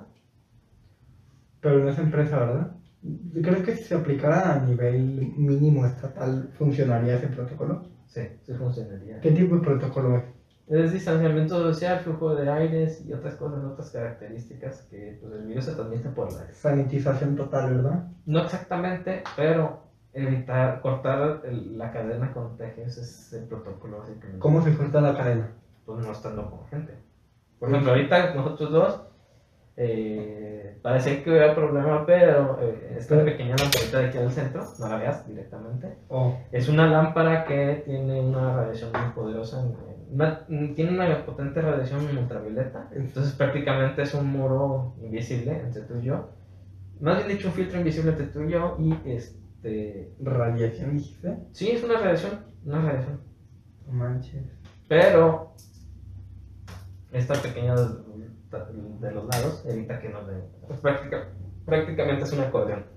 Nosotros estamos de un lado, tú de un lado y yo del otro y no hay problema. Pero sí, aparte tenemos cubrebocas, tú tienes lentes, que eso funciona muchísimo. No, realmente lo es más difícil que se transmita el, el- el coronavirus por...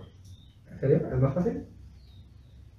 No, es que se transmite, se transmite por el aire, Por se el transmite aire. respirándote la baba de alguien más. Y recuerden, no usen el cubre... No, iba en el camión y no una señora con el cubrebocas acá. No sirve de nada porque te la estás respirando por la nariz. No, sí. Como, como decía ese meme de que a poco tú te pones el calzón. Así, ¿sabes cómo, verdad? Esa es una analogía muy sencilla para gente que no sabe eh, mucho del tema. Y es lo, que me encanta de las analogías. No necesitas saber exact- es muy específico información de un tema, porque la analogía lo hace que lo entiendas de cualquier forma. Y has visto mucha gente así que se quita el, el- que no trae el cubrebocas bien puesto. Yo, yo, yo vi en el camino a toda la gente con el cubrebocas bien puesto, pero hay una que otra persona que no se lo pone. Fíjate, y ese es otro de los problemas, como el coronavirus se transmite por el aire, el camión es un espacio donde las ventanas están cerradas, ¿no? Entonces, cuando hay ventilación, el coronavirus se sigue rondando y se lo respira la gente porque se está llenando. También depende de la concentración, pero necesitan abrir, abrir ventanas en los camiones, en cualquier tipo de transporte público, sí ayuda a evitar la transmisión, porque el aire eh, contaminado se sale rápidamente y con la luz del sol se muere el virus, se muere. Te tengo que hacer así como la, la pregunta de oro. ¿Cuándo crees que acabe el coronavirus?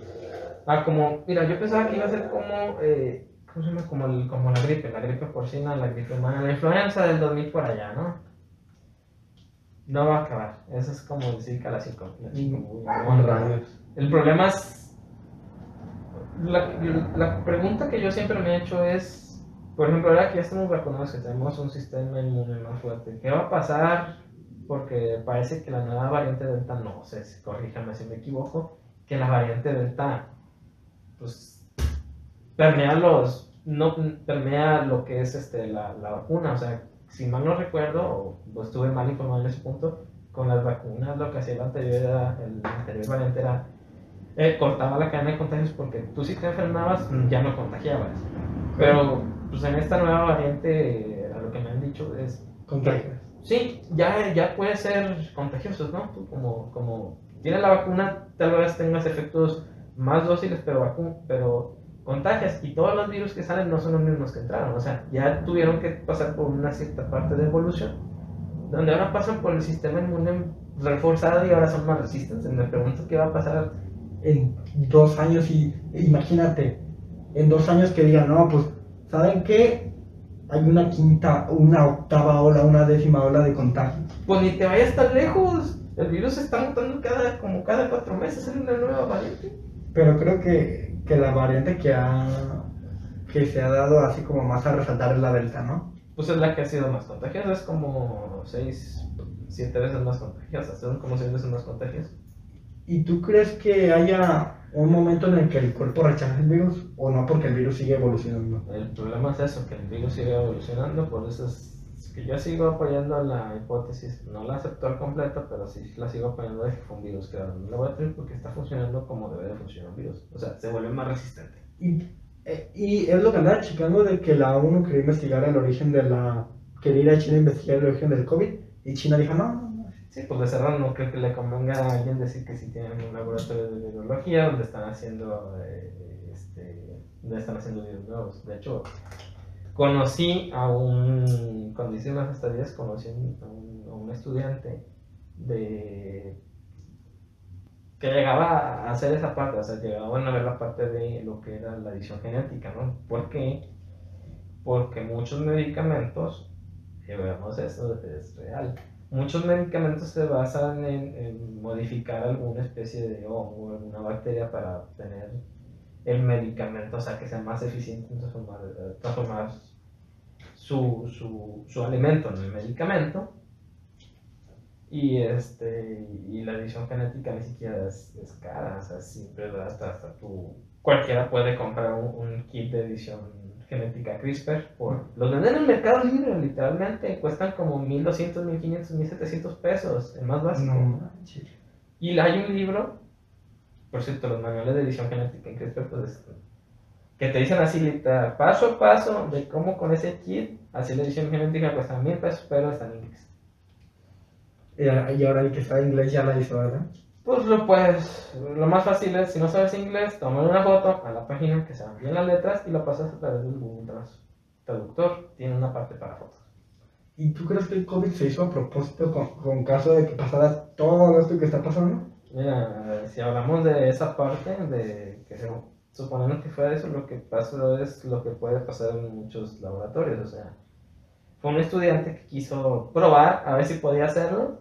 Y sí, resultó que sí le salió la de esa, pero pues como era un estudiante que no tenía muy bien presente lo que son las reglas de sanidad, eh, o sea, de no hacer cosas afuera de su casa, pues se le escapó. Yo digo que esa es una, una hipótesis, no obvia. Teoría es cuando ya se comprobó hipótesis, es cuando se dice puede pasar esto si haces esto.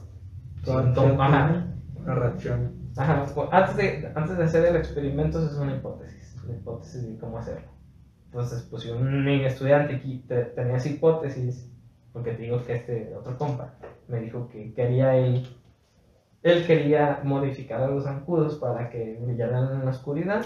Dice, esos genes está muy fácil de hacer, pero pues, tú por ética no lo haces porque sabes que le vas a dar la torre a, a lo que es la cadena alimenticia, ¿no? Entonces tú por ética, porque sabes que es peligroso y nada es recomendable hacerlo, de hecho es perjudicial al 100%, no lo haces.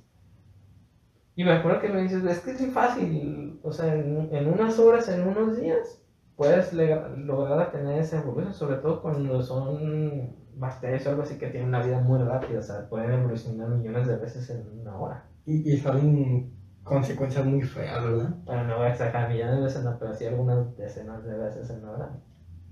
Y ya con esto del COVID, yo opino que pues, nos merecemos el COVID como sociedad en general. No, ¿verdad? Mira, se le llama nueva normalidad. Estoy pensando en lo de la nueva normalidad. Pues es que está bien difícil llegar a una normalidad sin arriesgarte. Y está difícil hacer la normalidad y arriesgarte y ser responsable. O sea, literalmente no esté. La pregunta que yo siempre me hago con el coronavirus es: ¿necesitamos aprender a jugarnos la vida para tener una normalidad? Media normalidad. O sea, hasta ir al cine, por lo que te decía de los espacios cerrados. Subirte al camión, cualquier lugar que tenga cerrado con más de una persona. Necesitamos jugarnos la vida para poder hacer eso, o sea. No, siento que la gente no, no está entendiendo y, va, y, va a seguir pasando esto de ola de contagios, este estado vuelve de amarillo a rojo y qué feo, la verdad. Siento que Imagínate que agosto estábamos en 2019 sin saber lo que iba a pasar. Me acuerdo que fui a la Comics en ese momento. Sí, de hecho yo también fui a la Comics de aquí. Tal vez nos vimos. ¿En diciembre de, 2019? Sí. En la que se hizo adentro. Sí, yo siempre voy a la de adentro. No me gusta la que se hace fuera porque se calma. la, la music.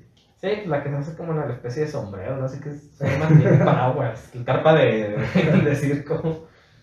Ah, pero bueno recuerdo, la verdad. Buenos recuerdos. ¿Y qué onda con eso? ¿Te gusta mucho lo de, lo de, las comics y el tipo así, friki? Me, encanta, la verdad. Me recuerdo cuando empecé a hacer friki. Me recuerdo que iba a los tianguis. Y, y había un puesto de anime. Y yo decía, no, pues, compramos un anime, ¿no? A ver, pero, este, para el que no sabe, ¿qué es ser friki? Ser friki, eh, eh, a lo que me ha dicho mi hermana que no se dice friki, se dice freak. Pero yo digo friki, que significa como, como raro. E, es algo como, como que lo que no es convencional, pero ser friki, si te lo resumo con palabras que puedas entender, friki son esos gustos y dices, ah, es friki. Le gustan los videojuegos, le gusta el anime, le gusta, le gusta la cultura y la música alternativa eh, se a lo de la música alternativa, pero pues, realmente el mundo es todo raro. Videojuegos no. Pero... O sea, pero que te guste mucho el anime y los videojuegos prácticamente lo podemos definir como que friki, ¿no? Sí, es friki. Y... ¿Cuál es el gusto, la neta? ¿Cuál es el gusto por, por este tipo de cosas? Porque la neta es entendiendo, pero hay que expresarlo. no podemos expresar qué es el gusto para esto. Siento que, que el anime en general como que como que te abre la mente a lo convencional, ¿no? Algo muy... Es como, pues tú dices, ah, es una caricatura, qué divertido. Pero, o sea, e, es, muy diferente a los Looney Tunes, a, a Bob Esponja, muy diferente. O sea, como tiene esas características del anime. O sea, tiene como ese toque, bueno, depende del anime, porque en general eh, uno de mis animes favoritos es uno que se llama Somatsu-san. Que, que es eh, una secuela, no tan secuela, bonito foco. que es una secuela de una serie que salió como en el 70 que es Osamatsu-kun. Pero la, que me gusta es la del 2015 porque tiene un humor bien negro. Y, y haz de cuenta que son como seis hermanos, ¿no? Seis hermanos gemelos. y que tienen esos... Y es como comedia sin sentido. La que te decía la primera es Bobobo, que es un hombre afro que pelea contra unos pelones con los pelos de la nariz. Y dice que Es una, una afro y dice, por el poder del cabello nasal. Y lo que me gustó a mí es de que la serie yo la vi en castellano. En castellano, y, y, me encantó. O sea, se pierden mucho los chistes del japonés al castellano, pero te la recomiendo mucho esa serie, Bobobo. Pues hay que verla un día de estos, pero fíjate, yo siempre lo que he visto lo que yo siempre he dicho es que si a ti no te gusta el anime es porque no has encontrado el, anime, del, género que te gusta, ¿no? Porque hay de todo.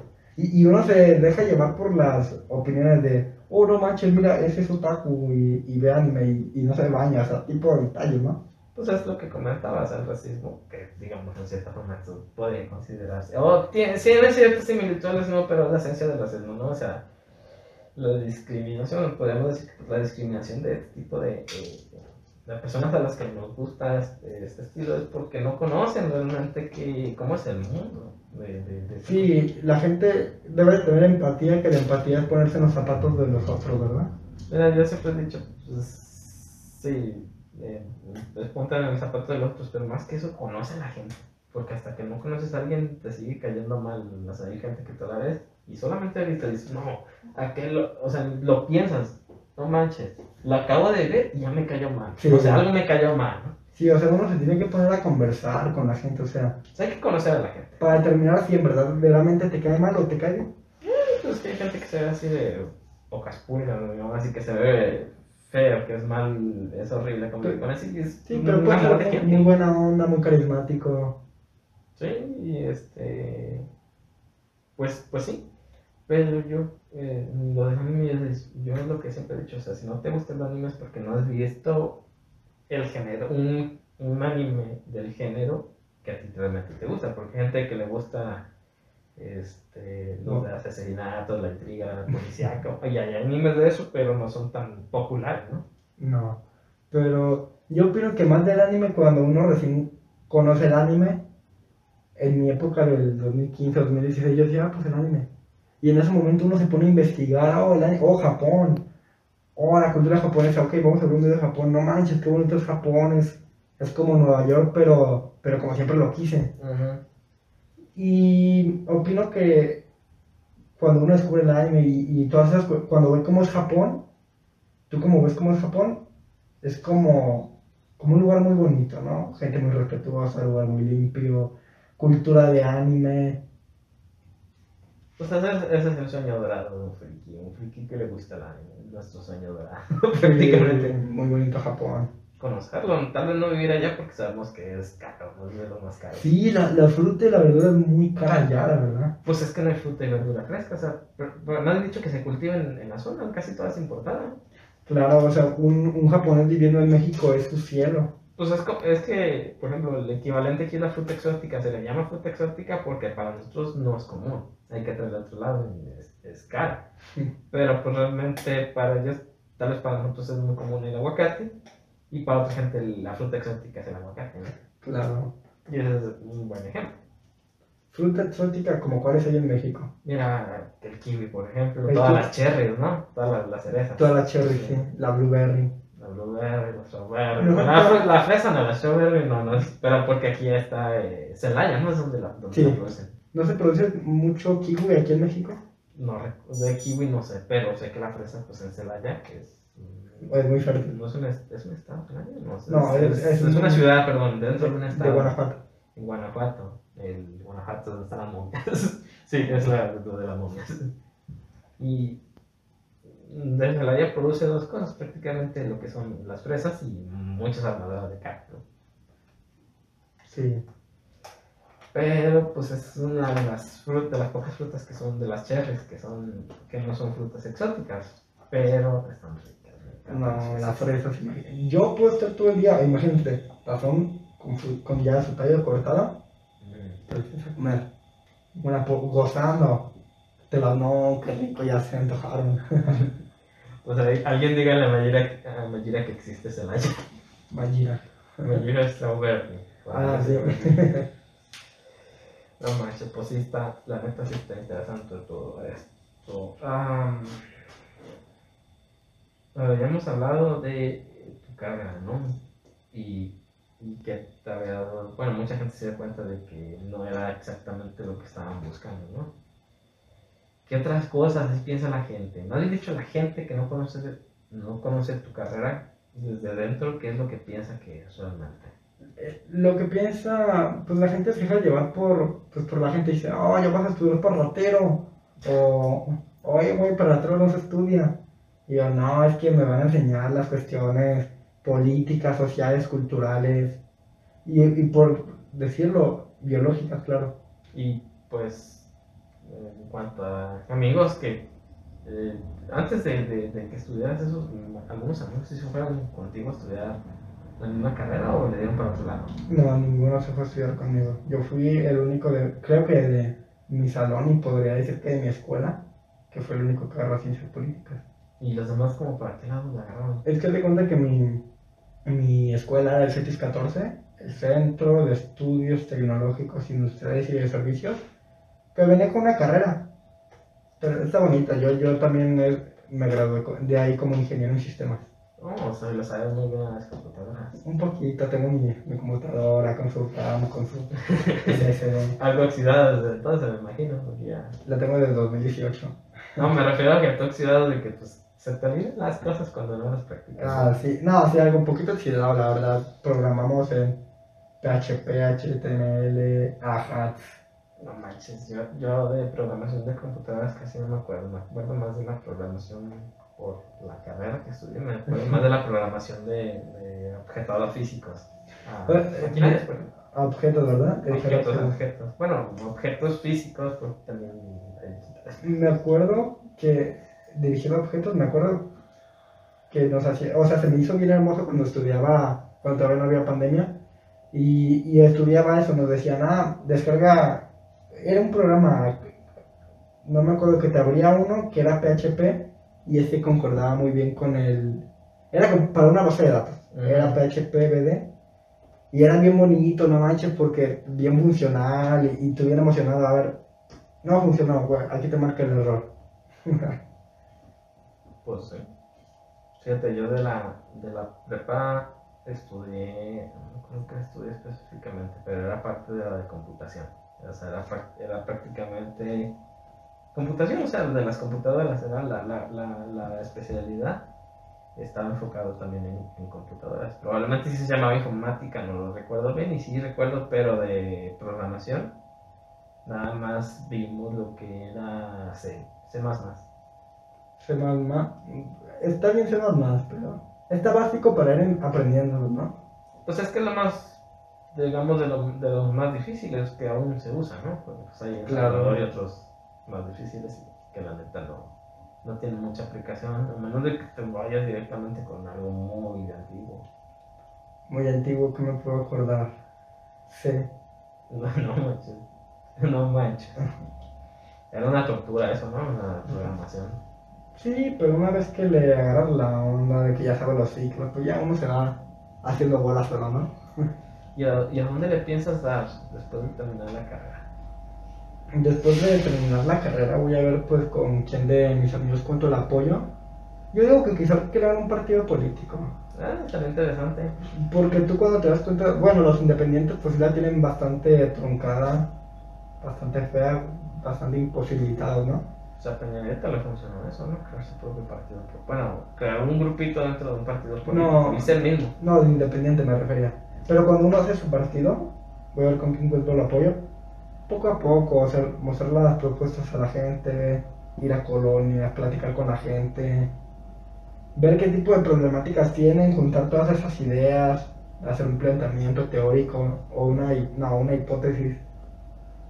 Claro, pienso que sería lo, lo más ideal hacer parques ecológicos en ciertas zonas, imponer a fuerzas la educación vial. Que si ves que Sería útil, la verdad. eh, de a fuerza, yo digo que sería lo más útil, aunque a la gente no le guste, no sé, si tiran basura tienes dos opciones, o pagar 500 pesos de multa o traerme 10 kilos de basura para el fin de semana. No manches. Yo sé, pero, o sea, si no estás de acuerdo no tires basura. No, pues yo no me refiero a eso, o sea. No, o sea, no contigo, no con la gente. No manches de la parte de hablando de cultura bien. Yo traté de hacer el, el registro del, del proceso para lo que es este. Lo de la certificación esta verde, ¿no? De tener el, de, de emisiones. La etiqueta de emisiones, ¿no? Sí. y tenía un problema canijo porque traté- como yo soy de, de, de otro estado tal vez lo hice mal no sé pero cuando eh, venían el- me metí hice, hice el registro y en una parte decía que también se podía pagar por en una tienda pues se, se, paga- se puede pagar con banco entonces yo hice el registro y dije ah, mañana voy mañana porque era la noche dije, mañana saco ya el el compro el de pago voy a un banco y lo pago Resulta que al siguiente día cuando trato de hacer eso, cuando me meto a la página para hacer el pago, dice que nada más se puede hacer únicamente en una recaudadora. Qué feo. Sí, no manches. Intento hacer cita para la recaudadora, que en ningún lado decía que tenías que hacer cita para ir a una de estas, hasta que un amigo me dijo, oye, este, tienes que hacer cita por los temas de la pandemia. Intento hacer cita, pero cuando trato de llenar los documentos, o más bien dicho, de llenar lo que me pedían en la página para hacer cita, me piden cambio de placas. Me piden que cuando di cambio de placas, y en ninguna parte dice que te pedía cambio de placas. O sea, cada vez que entrabas te mostraba cosas diferentes. No, me mostraba los mismos requisitos, pero entre los requisitos pues, prácticamente decía que tenía que ser un carro de aquí de, de Jalisco. Y pues no. no Y tienes que hacer el cambio de placas, por eso mismo. Sí, pero no puede, no, no era necesario hacer el cambio de placas. Hasta donde habían dicho no era necesario hacer el cambio de placas. Qué chafa, ¿verdad? Y no puedo pagar. Y eso es lo peor, que tratas de cancelar. Porque dice que si hiciste el pago puedes cancelar gratis. No puedo cancelar porque no puedo hacer el pago. No puedo hacer el pago porque no tengo cambio de placas. Y tampoco hacer- puedo hacer otra cosa porque no hay espacios ahorita. O sea, no manches, que porquería de... De- no están, están como muy mal organizados, ¿no? Entonces, que lo hacen con las patas por delante. No sé cómo programa el que hace esas cosas, pero pues, a veces se le nota que está así. Las instituciones, como nos ayudan, entre comillas, ¿no? Es una porquería. ¿sabes qué? Tiene tu. A depositar tal número, lleva tu comprobante de pago y en el centro de verificación nomás te lo van a aceptar y ya. No, tienes que hacer un proceso bien complejo que es casi imposible, o sea, no me dejan de forma de hacerlo. Entonces no va a ser proceso. Se ve en contra del sistema. Pues es que no puedo hacerlo porque modos hay que hacer la verificación. Te multan, ¿verdad? Pues es que si la arriesgas a la multa, pero pues, no puedes hacer la verificación porque no puedes hacer el pago, porque no puedes hacer, no tienes todo el proceso, que no te lo están pidiendo que lo tengas. Yo siempre digo que cuando uno se estresa en este tipo de cosas, lo que uno tiene que hacer es hazlo para después hazlo una semana, tómate un tiempo para ti. Pero me van a multar porque no puedo cancelar. Mierda, O, ah, por lo menos es lo que da a entender, que me van a multar porque no puedo cancelar, porque no tengo el pago, porque no, no hay sitios ahorita para hacer el pago tampoco. Entonces no sabes qué hacer, ¿verdad? Pues no es imposible, es un callejón sin salida. O sea, no voy a aguantar a la multa, ni modo. Ahorita veo, o en este caso veo otra vez, intenta ver qué puedes hacer, pide, llama a, a la recaudadora para ver qué puedes hacer. Dile, oiga, no puedo cancelar por, por eso. Y ahí intenté llamar a la recaudadora y no contesta. Ah, qué menso, ¿verdad? Entonces, ¿qué es el problema? Y no está abierto. No, no está abierto fines de semana y semana pues no. Nomás un tip, cu- cuando vayan a las instalaciones, quien les da la información más viable, ujú, quien les da la información bien es el policía. De adentro nunca saben y te atienden con fachas y el policía se las sabe todas. ¿Poco no? Eh, eh, ah, sí, claro, el policía siempre es el que sabe. No, el policía así está, se maneja rápido, sabe dónde están las cosas, saben qué documentos te faltan, se las sabe más él que las mismas secretarias. Oiga, oiga, señor policía, ¿cómo, cómo le.? Oh, sí, mi hijo, mira, es que le tiene. Oiga, señora, ay, no, es que el sistema no cabe. Ajá, y así, típica respuesta, pero pues no se le puede hacer otra cosa. Déjale, le llamo al gerente. Jorge, ven. Ay, no, espera. Déjale, llamo al otro gerente. No manches, qué pesadas están estas cosas. Qué desastre son todas las personas en el Problemas de la vida, ¿no? Hay que aprender a vivir con pendejadas. Sí, Pero, todo tranqui. Pues de modo. ¿Y qué otra cosa? ¿Cuánto tardaste? O sea, ya, que ni siquiera, sé que ni siquiera vives cerca de aquí. ¿Cuánto tardaste en el camino? Una hora y media. No manches, no me ¿Sabes hasta dónde vivo, si te había dicho? No. Vivo hasta Tezistán. No, pues sí, con razón. Y de hecho, Tezistán está muy cerca de aquí que del centro, ¿no? No, el centro está más cerca de aquí que Tez- Tezistán. Porque te cuenta que vivo hasta allá, por Nuevo México. Mm. Y me vine en el camión que me dejaba hasta Plaza Patria y ya pedí indicaciones del camión que me dejaba. El, ah, no sé, del camión que me dejaba. mm, y lo tomé ya normal. Pasó por acá por la plaza y me dejó ya, me vine caminando y por ahí. Fíjate, yo he visto que eh, en vez de construir, o sea, lo que yo pienso, que en vez de construir ciclovías deberían de construir caminos. O sea, no estoy diciendo que las ciclovías no estén mal hechas, están perfectamente bien. Pero pues tal vez se podría construir de un lado de la calle, no nada más. Este, sobre la banqueta y el otro para peatones. Podría funcionar eso, quién sabe, tal vez no. No sé que no sería muy bueno mezclar bicicletas, o sea, cualquier medio de transporte contra ir a pie. Pero creo que sería más útil eh, construir carriles designados para transporte público, del que sea, que no sea transporte público particular, me refiero a transporte público masivo, como los camiones, como las combis, que tengan un carril designado para que puedan avanzar bien rápido. Eso solucionaría el problema, ¿no? De la velocidad. Yo digo que sí, pero al final de cuentas siento que el gobierno va a decir, ay, sí, vamos a tomar en cuenta tu propuesta, ya ves cómo son. Sí, pero pues sería es, es, más, es el más barato y con más probabilidad de funcionar, ¿no? Que otros sistemas de que el cablebús, que estas cosas, ¿sabes qué? Designa un carril, píntalo, ponen sus barritas, lo que sea, y que sea un carril designado para el transporte público masivo, que no entren las calles, que no entren este, otros carros particulares que pues, otro sistema, ¿no? Y es el más barato y se puede construir literalmente nada más esquita. Sí, pero, o sea, yo parece que eso siento que va a tener que haber mucha gente requiriendo esa, esa cuestión. Pero sí, si se junta mucha gente y se, y se le presiona al gobierno cada rato, yo creo que sí lo hace porque por las buenas no siento que la presidencia municipal haga. Ya ves en qué otras cosas les importa más. Sí, pero no manches, es una propuesta que beneficia a todos, literalmente a todos, y no quieres hacerla porque, no sé, no sé por qué no quieren, pero bueno, pasa. Y otro tema, ¿qué será? Interesante. ¿Qué me puedes comentar, queridísimo Bruno Blue? no sé con las lluvias. ¿Qué onda? ¿Cómo ha tenido? Han estado bien las lluvias, yo opino. ¿Has visto los mapas que, que dicen esto era antes de las lluvias y esto es ahora de las lluvias? ¿Pero referente a la precipitación o lo verde? Lo verde, pero de verdad es bien machín, la verdad. Sí, a mí me encanta la época de lluvias porque se pone todo verde. Lástima de las inundaciones, pero es por una mala... Mala estructuración, ¿no? Pues es que normalmente el en, digamos, en el campo, en el cerro, llueve y la misma tierra absorbe. Y ahorita estamos poniendo literal toda la tierra con cemento. O sea, estamos poniendo una capa impermeable, no deja pasar el agua, entonces el agua en vez de que se absorba, se desliza hacia abajo. Claro, y nunca llega donde debería llegar. Y esa, es parte de las sequías, o sea, pues podemos decir que parte del problema de falta de agua es porque eh, no se absorben los mantos acuíferos. Porque se hizo mal, ¿verdad? Pues es que las calles deberían, una buena solución es que todas las calles tengan adoquín.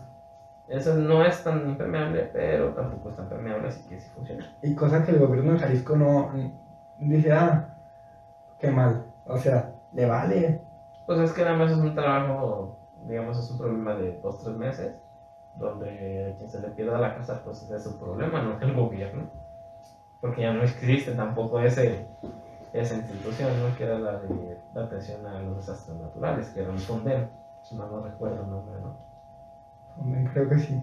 El Fondo Nacional para Desastres Públicos, ¿era? Perdón, para desastres o así. Para desastres naturales. Para desastres naturales. Pero, ¿y de las inundaciones? ¿No has tenido...? No, ningún problema. Al contrario, se pone bien a gusto, pero sí hay momentos en los que llega el estruendo bien gacho y no va a cerrar la ventana. Mm pues, de modo. muy, muy fuerte los vientos también. Y el día siguiente, ¿te acuerdas esa vez que nos vimos que estaba bien nublado? Mm, más o menos. Pues sí, la primera vez, ¿no? Pues hemos ido dos veces a, a la Friki Plaza y la segunda y la primera pues hemos caminado por el centro. Ah, sí, con los demás chicos y fuimos por ese waffle.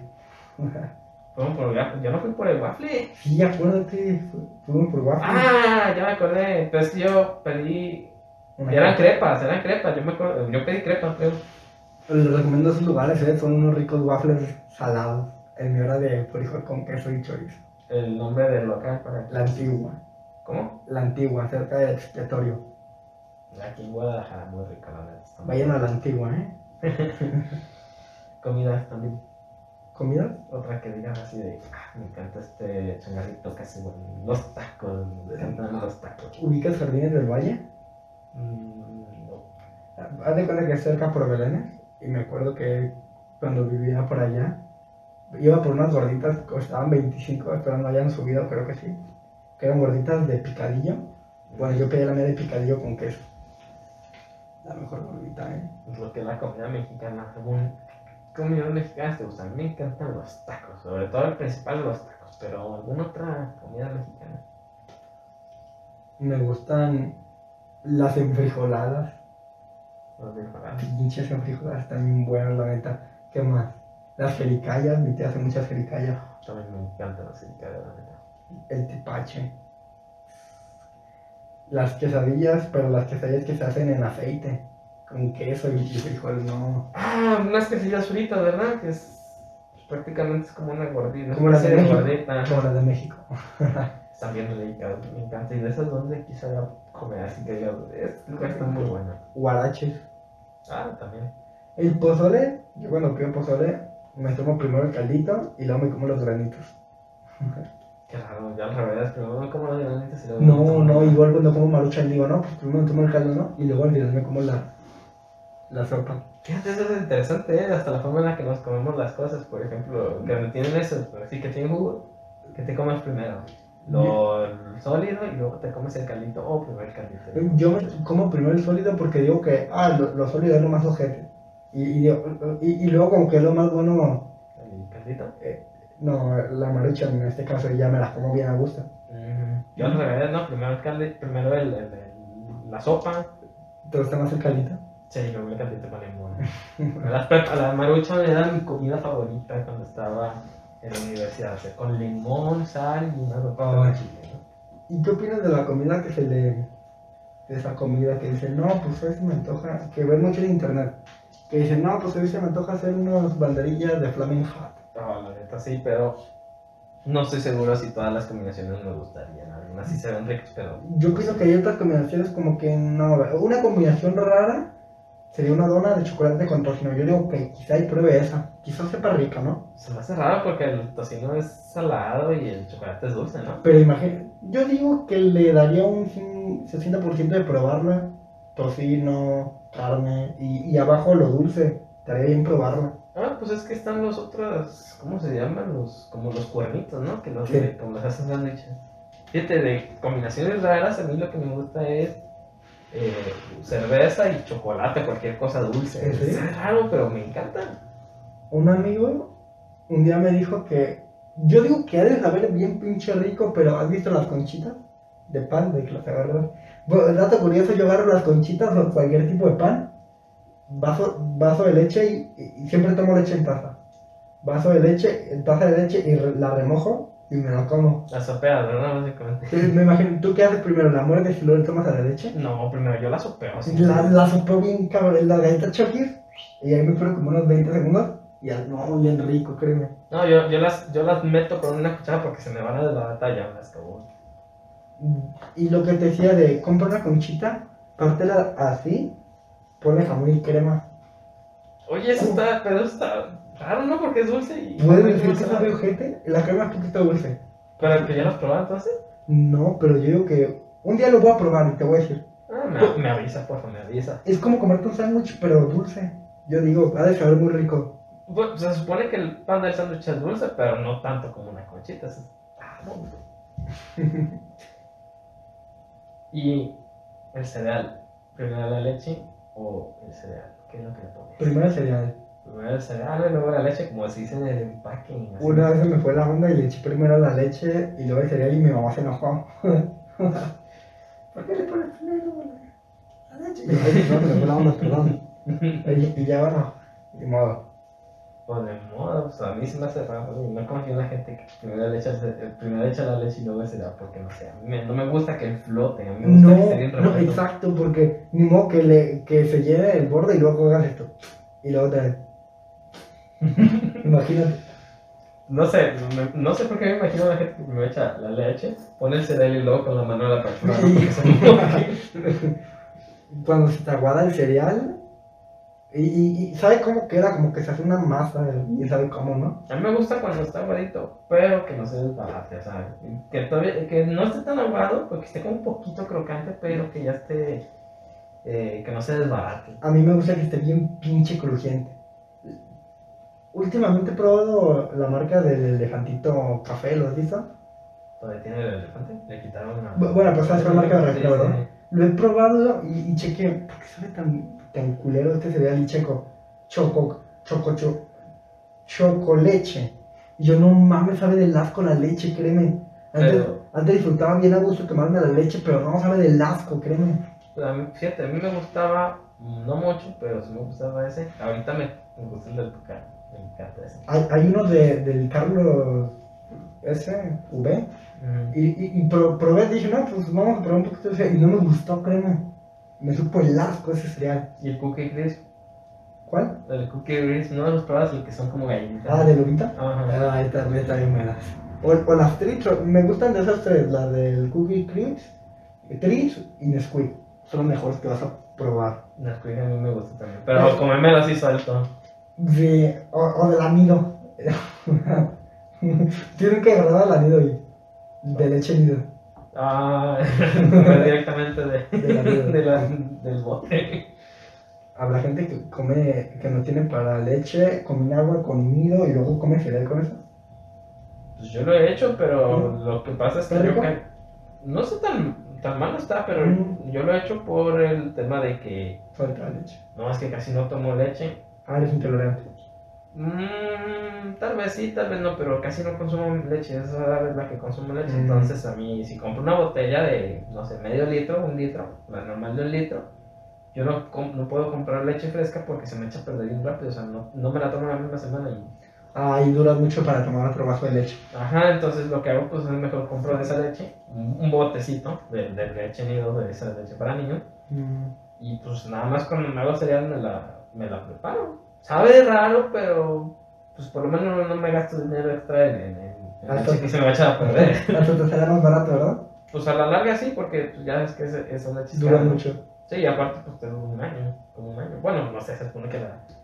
que es como casi seis meses, ¿no? Pues Sí. cuando mucho tenerla abierta, pero pues mientras no se humedezca, las comidas secas prácticamente están...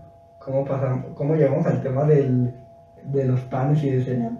No sé, tengo menos. Como que decimos, ah, lo de los panes, ah, combinaciones raras. Estamos hablando de las, de las gorditas, ¿no? De esas cosas. Ah, sí, eh, eh, te empecé a hablar de las gorditas. Ah, y luego pasamos a lo del cereal y luego... No, perdón, luego pasamos a sopear y luego lo del cereal, ¿no? Sí, la sopeada, no. Sí, está chido. Las chokis ya no las hacen como antes. Parece una triquita. ¿Has visto los triquitraques? Parece una Sí. triqui. Antes la choki era como gordita, con pedacitos de chocolate a todos lados. Y ahora parece una triquitraque. ¿Y qué más? Bueno, en eso que notas, ¿qué más has notado así que ha cambiado desde la mancha? Este estaba mejor y ahorita no. Mm, yo digo que porque teníamos esas cosas en nuestro momento nos parecían mejores, ¿no? Pero pues es que sabemos que cambian las recetas, ¿no? Hacerlas más baratas, hacerlas Sí. más eficientes, ¿no? También las cantidad de producto. A mí, yo una de las cosas que noto así que han cambiado mucho, pues es el sabor de la Coca-Cola. Antes me acuerdo que era más, Como más más dulce. buena, más dulce, o sea, tenía su, su sabor. Ah, ahora cómo te sabe. Yo la sigo sabiendo igual. A mí me sigue saliendo más desabrida. Sientes que está muy desabrido. Pero siento que es porque le han quitado azúcar, ¿no? Es que tal vez han cambiado el tipo de azúcar, que es lo que pasó hace mucho. Por eso ahorita existe la Coca-Cola clásica y otras Coca-Colas porque pues, antes era... La clásica sabe igual, ¿te sabe igual?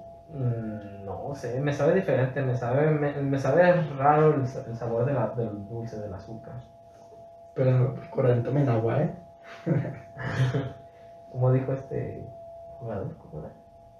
Eh, no, no Coca-Cola, algo así, no sé. Ah, ¿sí, sí, sí supiste eso? De que Cristiano Ronaldo, fue Cristiano Ronaldo el que dijo, dijo no, coca. Sí, dijo eso. Agarró una coca, tenía ahí representando la marca, pues dándole la promoción a la marca. Las agarró, las escondió y luego sacó un agua y dijo: eh, Coca no guare, algo así, ¿no? Cristiano Ronaldo dice que no quiere coca y quiere agua, Coca-Cola. Y luego pasó una semana después, una semana después o tres días después, pasó que otro jugador tenía un par de botellas Heineken ahí y este también las quitó. Heineken dijo cerveza, ¿verdad? Sí, la Heineken, la cerveza. Y cayó también la cerveza. Pues es que esa no ha sido tanto. Vamos, que no todo el mundo conoce la cerveza Heineken, pero la coca es prácticamente la segunda palabra más conocida del mundo, por lo menos en últimos tiempos, ¿no? ¿Cuál es la primera palabra más conocida? Creo que era Ok. ok. El origen de la palabra ok creo que era algo así que cuando no había... Era ser, ser ok, algo así. Pues es que hay un montón de, de, de hipótesis de dónde salieron, ¿no? Zero kills, un, lo que sea, pero ahorita si escribes ok con minúsculas parece un monito de lado. de hecho. Es cosa rara. No, pues creo que ya es suficiente por hoy, ¿no? Claro, espero venir seguido para acá conversar contigo. Entonces, pues nomás, este, para terminar, un consejo de vida que le des a un estudiante que tú le hayas dicho, no sabes qué es bueno, que sepas esto, que no te lo dicen en el lado, para cualquier cosa. Que yo le dé un consejo de vida a un estudiante. Sí, una cosa que te haya dicho, no sabes que esta es una hack, que es bueno que lo sepas, ¿no? Consejo de vida. Yo el consejo de vida que le daría a un estudiante, que le eche ganas, la neta. Que, que esté agradecido por lo que tiene. mm, y que siga sus sueños, la verdad. Que, que no le importa lo que diga la demás gente, que luche por ello. Ah, pues en ese caso es algo similar a lo que yo he pensado de que sabes que ahorita estás muy chavo la neta. Si te dicen que estás chavo sí estás bien chavo tienes un chingo de experiencia. Con el tiempo vas a aprender que la diferencia entre pues, haber estudiado y no haber estudiado sí se nota sí se nota. Sobre todo por no tanto en, en- en el dinero sino sobre la dificultad del trabajo porque no es lo mismo estar sentado en una oficina que chambeando en el techo en plena mediodía ¿no? Sí, y también valorar el dinero, ¿no? Que... Bueno, cada quien se lo gasta como quiere, pero también... Ah, y hablando de eso, hablando de eso, un consejo que yo eh, me, me di cuenta hasta ahorita que ya estoy más grande, es conseguir una tarjeta de crédito. Úsala, pero muy poco y paga siempre a tiempo, porque el historial crediticio sí va, es muy importante cuando quieran comprar un objeto. Un carro es fácil, porque un carro, pues, que 300 mil pesos andan costando en este momento, no es tan caro, si te lo prestan con dos años de experiencia en tu trabajo, pero una casa, De casi medio millón, un millón. no, de 2 millones, porque la mancha está muy cara aquí en Guadalajara, ponle así, de 2 millones y lejos, pinche, fuera de la ciudad. Eh, pero... Yo diría que en, en estos casos de pedir... Está bien pedir prestado, pero... No, crear historial crediticio, hay muchas formas de crear cre- historial crediticio, por ejemplo, poner un recibo del recibo de la luz a tu nombre es una forma de tener historial crediticio. O tener tarjeta de débito y andar depositando... No funciona, tienes que. o la tarjeta de crédito es lo más adecuado, o sea, gasta una vez cada, no sé, una vez al mes, a los dos meses, al año, el chiste es que la uses, que si saques a crédito y la. Nomás saque un objeto, un objeto barato, no sé, algo que cueste mil pesos, que ti te cueste mil, pero que sí, que te cueste unos mil pesos. Que deposites al mes unos 100 pesos durante un año, o sea, si, si te vas, si vas a tener que pagar un extra de, no sé, 20 pesos. O sea, al final te va a costar 120, pero el historial crediticio que estás ganando con eso es muy importante. Así que sacan una tarjeta de crédito a su nombre, gasten en un objeto barato, unos mil pesos, que les va a costar al final unos 1200 en total, y depositen cada mes en tiempo y forma para que vayan teniendo el historial Por crediticio. lo del porque- corte, ¿verdad? Sí, es que dos- 200 pesos que va- te vas, a- te vas a costar a ti tener la historia crediticio, no hay problema. Y sobre todo las tarjetas, cuando están estudiando, las tarjetas de crédito para estudiantes no cobran comisión. Manches. Sí, la tarjeta de crédito, por ejemplo, para un, alguien adulto les cobran, no sé, 500, 700 pesos al año, ¿no? Por, por Porque tener- estudiantes no. Ajá, y a un estudiante es gratis, no tienes ese cobro así que pues, digamos que pagar 200 pesos más al año, teniendo comisión desde que ustedes empezaron a estudiar, o sea, son como cuatro años extra de historial de crédito que es importante, a ver, agradezcan este, este tipo que es muy bueno. Pagan. Y, y yo como estudiante, ¿cómo puedo sacar una tarjeta de crédito? En los bancos, cualquier banco te da, eso sí, te digo, eh, busca en internet un comparador de, de tarjetas de crédito para estudiantes y, y ya, Pe- Pero no puedo tener historial crediticio así, ¿verdad? No, porque vas a tú crear el historial crediticio, eso es lo importante. que Ah, ok. Eh, Y, perfecto. No, pues es que hay muchas formas de, de crear historial crediticio. Una cosa es lo que te digo, tener un recibo. del recibo de la luz a tu nombre funciona. Yo me di cuenta hasta que consulté el buró de crédito que también estaba ahí. Yo siempre he pagado la luz, entonces no hay problema. ¿Te aparece en el buró de crédito que tú has pagado la luz? Sí, es que como está tu nombre, o sea, para empezar tienes un recibo de domicilio a tu nombre. Segundo, es un recibo oficial, porque el de la luz te lo manejan como oficial. Y a tu nombre, pues si tienes desde, desde el primer punto que lo contrataste, a la actualidad hacer eso. funciona muy bien en este caso siempre y cuando pues no se les olvide de que no les van a cortar la luz porque también eso afecta negativamente al, al historial de crédito. Pero lo más fácil es, yo creo que la tarjeta de crédito solamente te digo eso, nada más compro un objeto. Cada 12, compra los 12 meses un objeto barato de unos mil pesos cuando mucho. Para, estamos redondeando valores, hay que ver el mínimo. Y paga constantemente. El chiste es, vas a pagar 200 pesos más, no de mil pesos, digamos, por, por un Pero ejemplo. se gana esa historial crediticio. Ganas historial crediticio, que créeme, a mi edad, no haberlo hecho desde antes, pues, te- ¿por qué nadie me lo dijo? Es, es, es muy, muy importante tener este tipo de... Entonces recuerden, si van la universidad, saquen tarjeta de crédito. En cuanto puedan, creo que a los 16 creo que es el mínimo, ¿no? Más que a los 16, eh, chequenlo. Pero Yo- yo no vayan que- a pagar tarde. Mi tarjeta de débito yo la saqué a los 16. Sí, pero la tarjeta de débito Es diferente.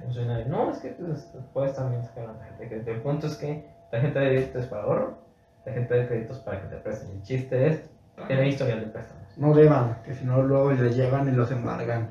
Pero de- deban siempre y cuando puedan pagar el- lo que están comprando y lo que les van a cobrar. Pero deban muy poquito y el punto esto, empiezan a ahorita para tener historial de crédito. Que también sepa, o sea, que tengan consciente la gente cu- cuánto, por ejemplo, si llevan a 1400 a la semana, no voy a sacar algo de 20000, ¿verdad? No, no, no, si ganas 1400 a la semana, como te digo, no vas a pagar 100 pesos al mes, no creo que sea muy complicado. Siempre y cuando se organicen bien tus, pagos, ¿no? Sí, pero, o sea, también tiene que tener uno en cuenta lo que gana con lo que quiere comprar, ¿verdad? No, pues sí. eh, No es que no, yo una de las cosas que dicho, nunca te acerques a llegar a hacer los pagos en una tarjeta de crédito de lo máximo que puedes pagar, porque si ha habido, conozco un buen de gente que saca una, de una tarjeta de crédito para pagar la otra. Y, o sea, es una deuda de nunca acabar. Entonces, ¿qué tenía que buscar para tener mi tarjeta? En cualquier banco dijiste, ¿verdad? Mira, cualquier banco, casi todos los bancos tienen tarjetas de crédito para estudiantes. Consúltalas bien. Busca por internet, compara, busca un comparador eh, por internet de tarjetas de crédito para ver cuál es la que más te conviene. Que sea para estudiante, no te cobran comisión, no te cobran anualidad. Bueno, sí te cobran comisión, ¿no? Pero no te cobran anualidad. Y empieza, compra algo barato. Porque para que funcione, si, si mal no me asesoró el tipo al que le fui a preguntar, pues te dice, tienes que gastar tienes que gastar en crédito. O sea, no hacerla- tenerla ahí y no usarla no, no sirve. Tienes que tener como una especie de. Tienes que tener deuda. Entonces, pues te digo, sácate algo de a mil pesos que lo vas a pagar en 12 meses a 100 pesos al mes. y No hay problema, o sea, es algo que puedes pagar. O saca algo de 500 de a 50, 60 pesos al mes. Sí, de 1000 igual, para lo que vale más es el historial, ¿verdad? El Que- punto es el generar el historial, es algo extremadamente bajo que sí te lo acepten como crédito. O sea, que no vas a sacar algo de 5 pesos, ¿no? No, y que ya digan algo, ah, pues mira, está pagando. Sí, por ejemplo, si vas a, como estudiante, pues decía, casi siempre vas a ocupar una computadora, ¿no? Una computadora, no sé, barata, de 3 mil pesos, sácala 12 meses. Al final terminas pagando, no sé, 3 mil, en vez de 3 mil, que te costó 3 mil 500, pero ya estás generando historial de crédito. Pero trata de usarla para otra cosa. Claro, porque imagínate, ¿qué, qué, qué es lo peor que te puedes comprar con una tarjeta de crédito? No, pues has dicho, puedes sacar dinero. El problema es sacar dinero porque eso es lo más caro. Sacar Sacar- dinero de una tarjeta es lo más caro. Es mejor sacar las cosas. Pues sí, porque eh, cuando compras objetos a la misma tienda, como promoción de la misma tarjeta, te da meses sin intereses, anualidades, nada, lo que sea. Pero sacar el dinero es, no tiene, no No, tiene no, ningún beneficio. No, no, no, saquen dinero, por favor. Pero te digo, una asesora con algo muy pequeño, pero el chiste es deberle al banco y estar pagando eso. Ojo, hay que buscar la forma de, eh, por comodidad, hacerlo, por hacer los pagos por internet. Claro, para que, no, para que les sea muy cómodo, más que nada. Sí, porque no es lo mismo ir al banco, o sea, que me dice, ay, no manches, tengo que ir al banco para pagar 20 pesos de, de, de mi, no sé, caja de chocolates que compré en 200 pesos. Sí, no, no se enojan, vaya, si pidieron es por algo y porque, van a y porque saben que pueden pagar y quieren. Ajá, y digan que van a pagar, o sea, pidan el servicio para pagar por internet, porque el chiste es, este, es tener una deuda muy pequeña, pero el chiste es tener deuda para tener historia de crédito lo más pronto posible. y pagarlo. Pero uno es banquero. No, nada, te digo, pero es que por eso estoy preguntando, o sea, consejos de vida, porque la neta yo a cierta edad güey, me iría, me iría a gustar que me dijeran eso. También otra cosa sería, pues, compren ropa sintética, porque la neta, Si van a vivir solos en casa que no lo Es muy buena. no la necesitas planchar. Es la ventaja. No necesitas planchar la ropa sintética, solamente lavándola y, no sé, ajueneándola, estira- hace así, se estira bien, no se le hacen arrugas. Wow. Compré en ropa sintética. Da toques, pero con vida. Sí, sí, vale la pena. Sí, pues es que ya no tienes que planchar. Ojo, no, lo- no es, esto es en playeras, en camisas de manga larga. Mm, Entonces es recomendable ahí sí que le den una planchadita. Sí. No al cuello. Son- No sean huevas. Sí, pero pues para el resto de los días Sí, está bien. está, está cómodo. Y es cómodo y fresca. Bueno, entonces ya eso es todo, ¿no? Pero venir sigue muy seguido acá, cuando se pueda. Entonces, Pues sí, muchas gracias este, por ver esto, ¿no? Gracias a ustedes este, por estar aquí por tiempo. Cuídense. Entonces nos vemos hasta luego. Bye.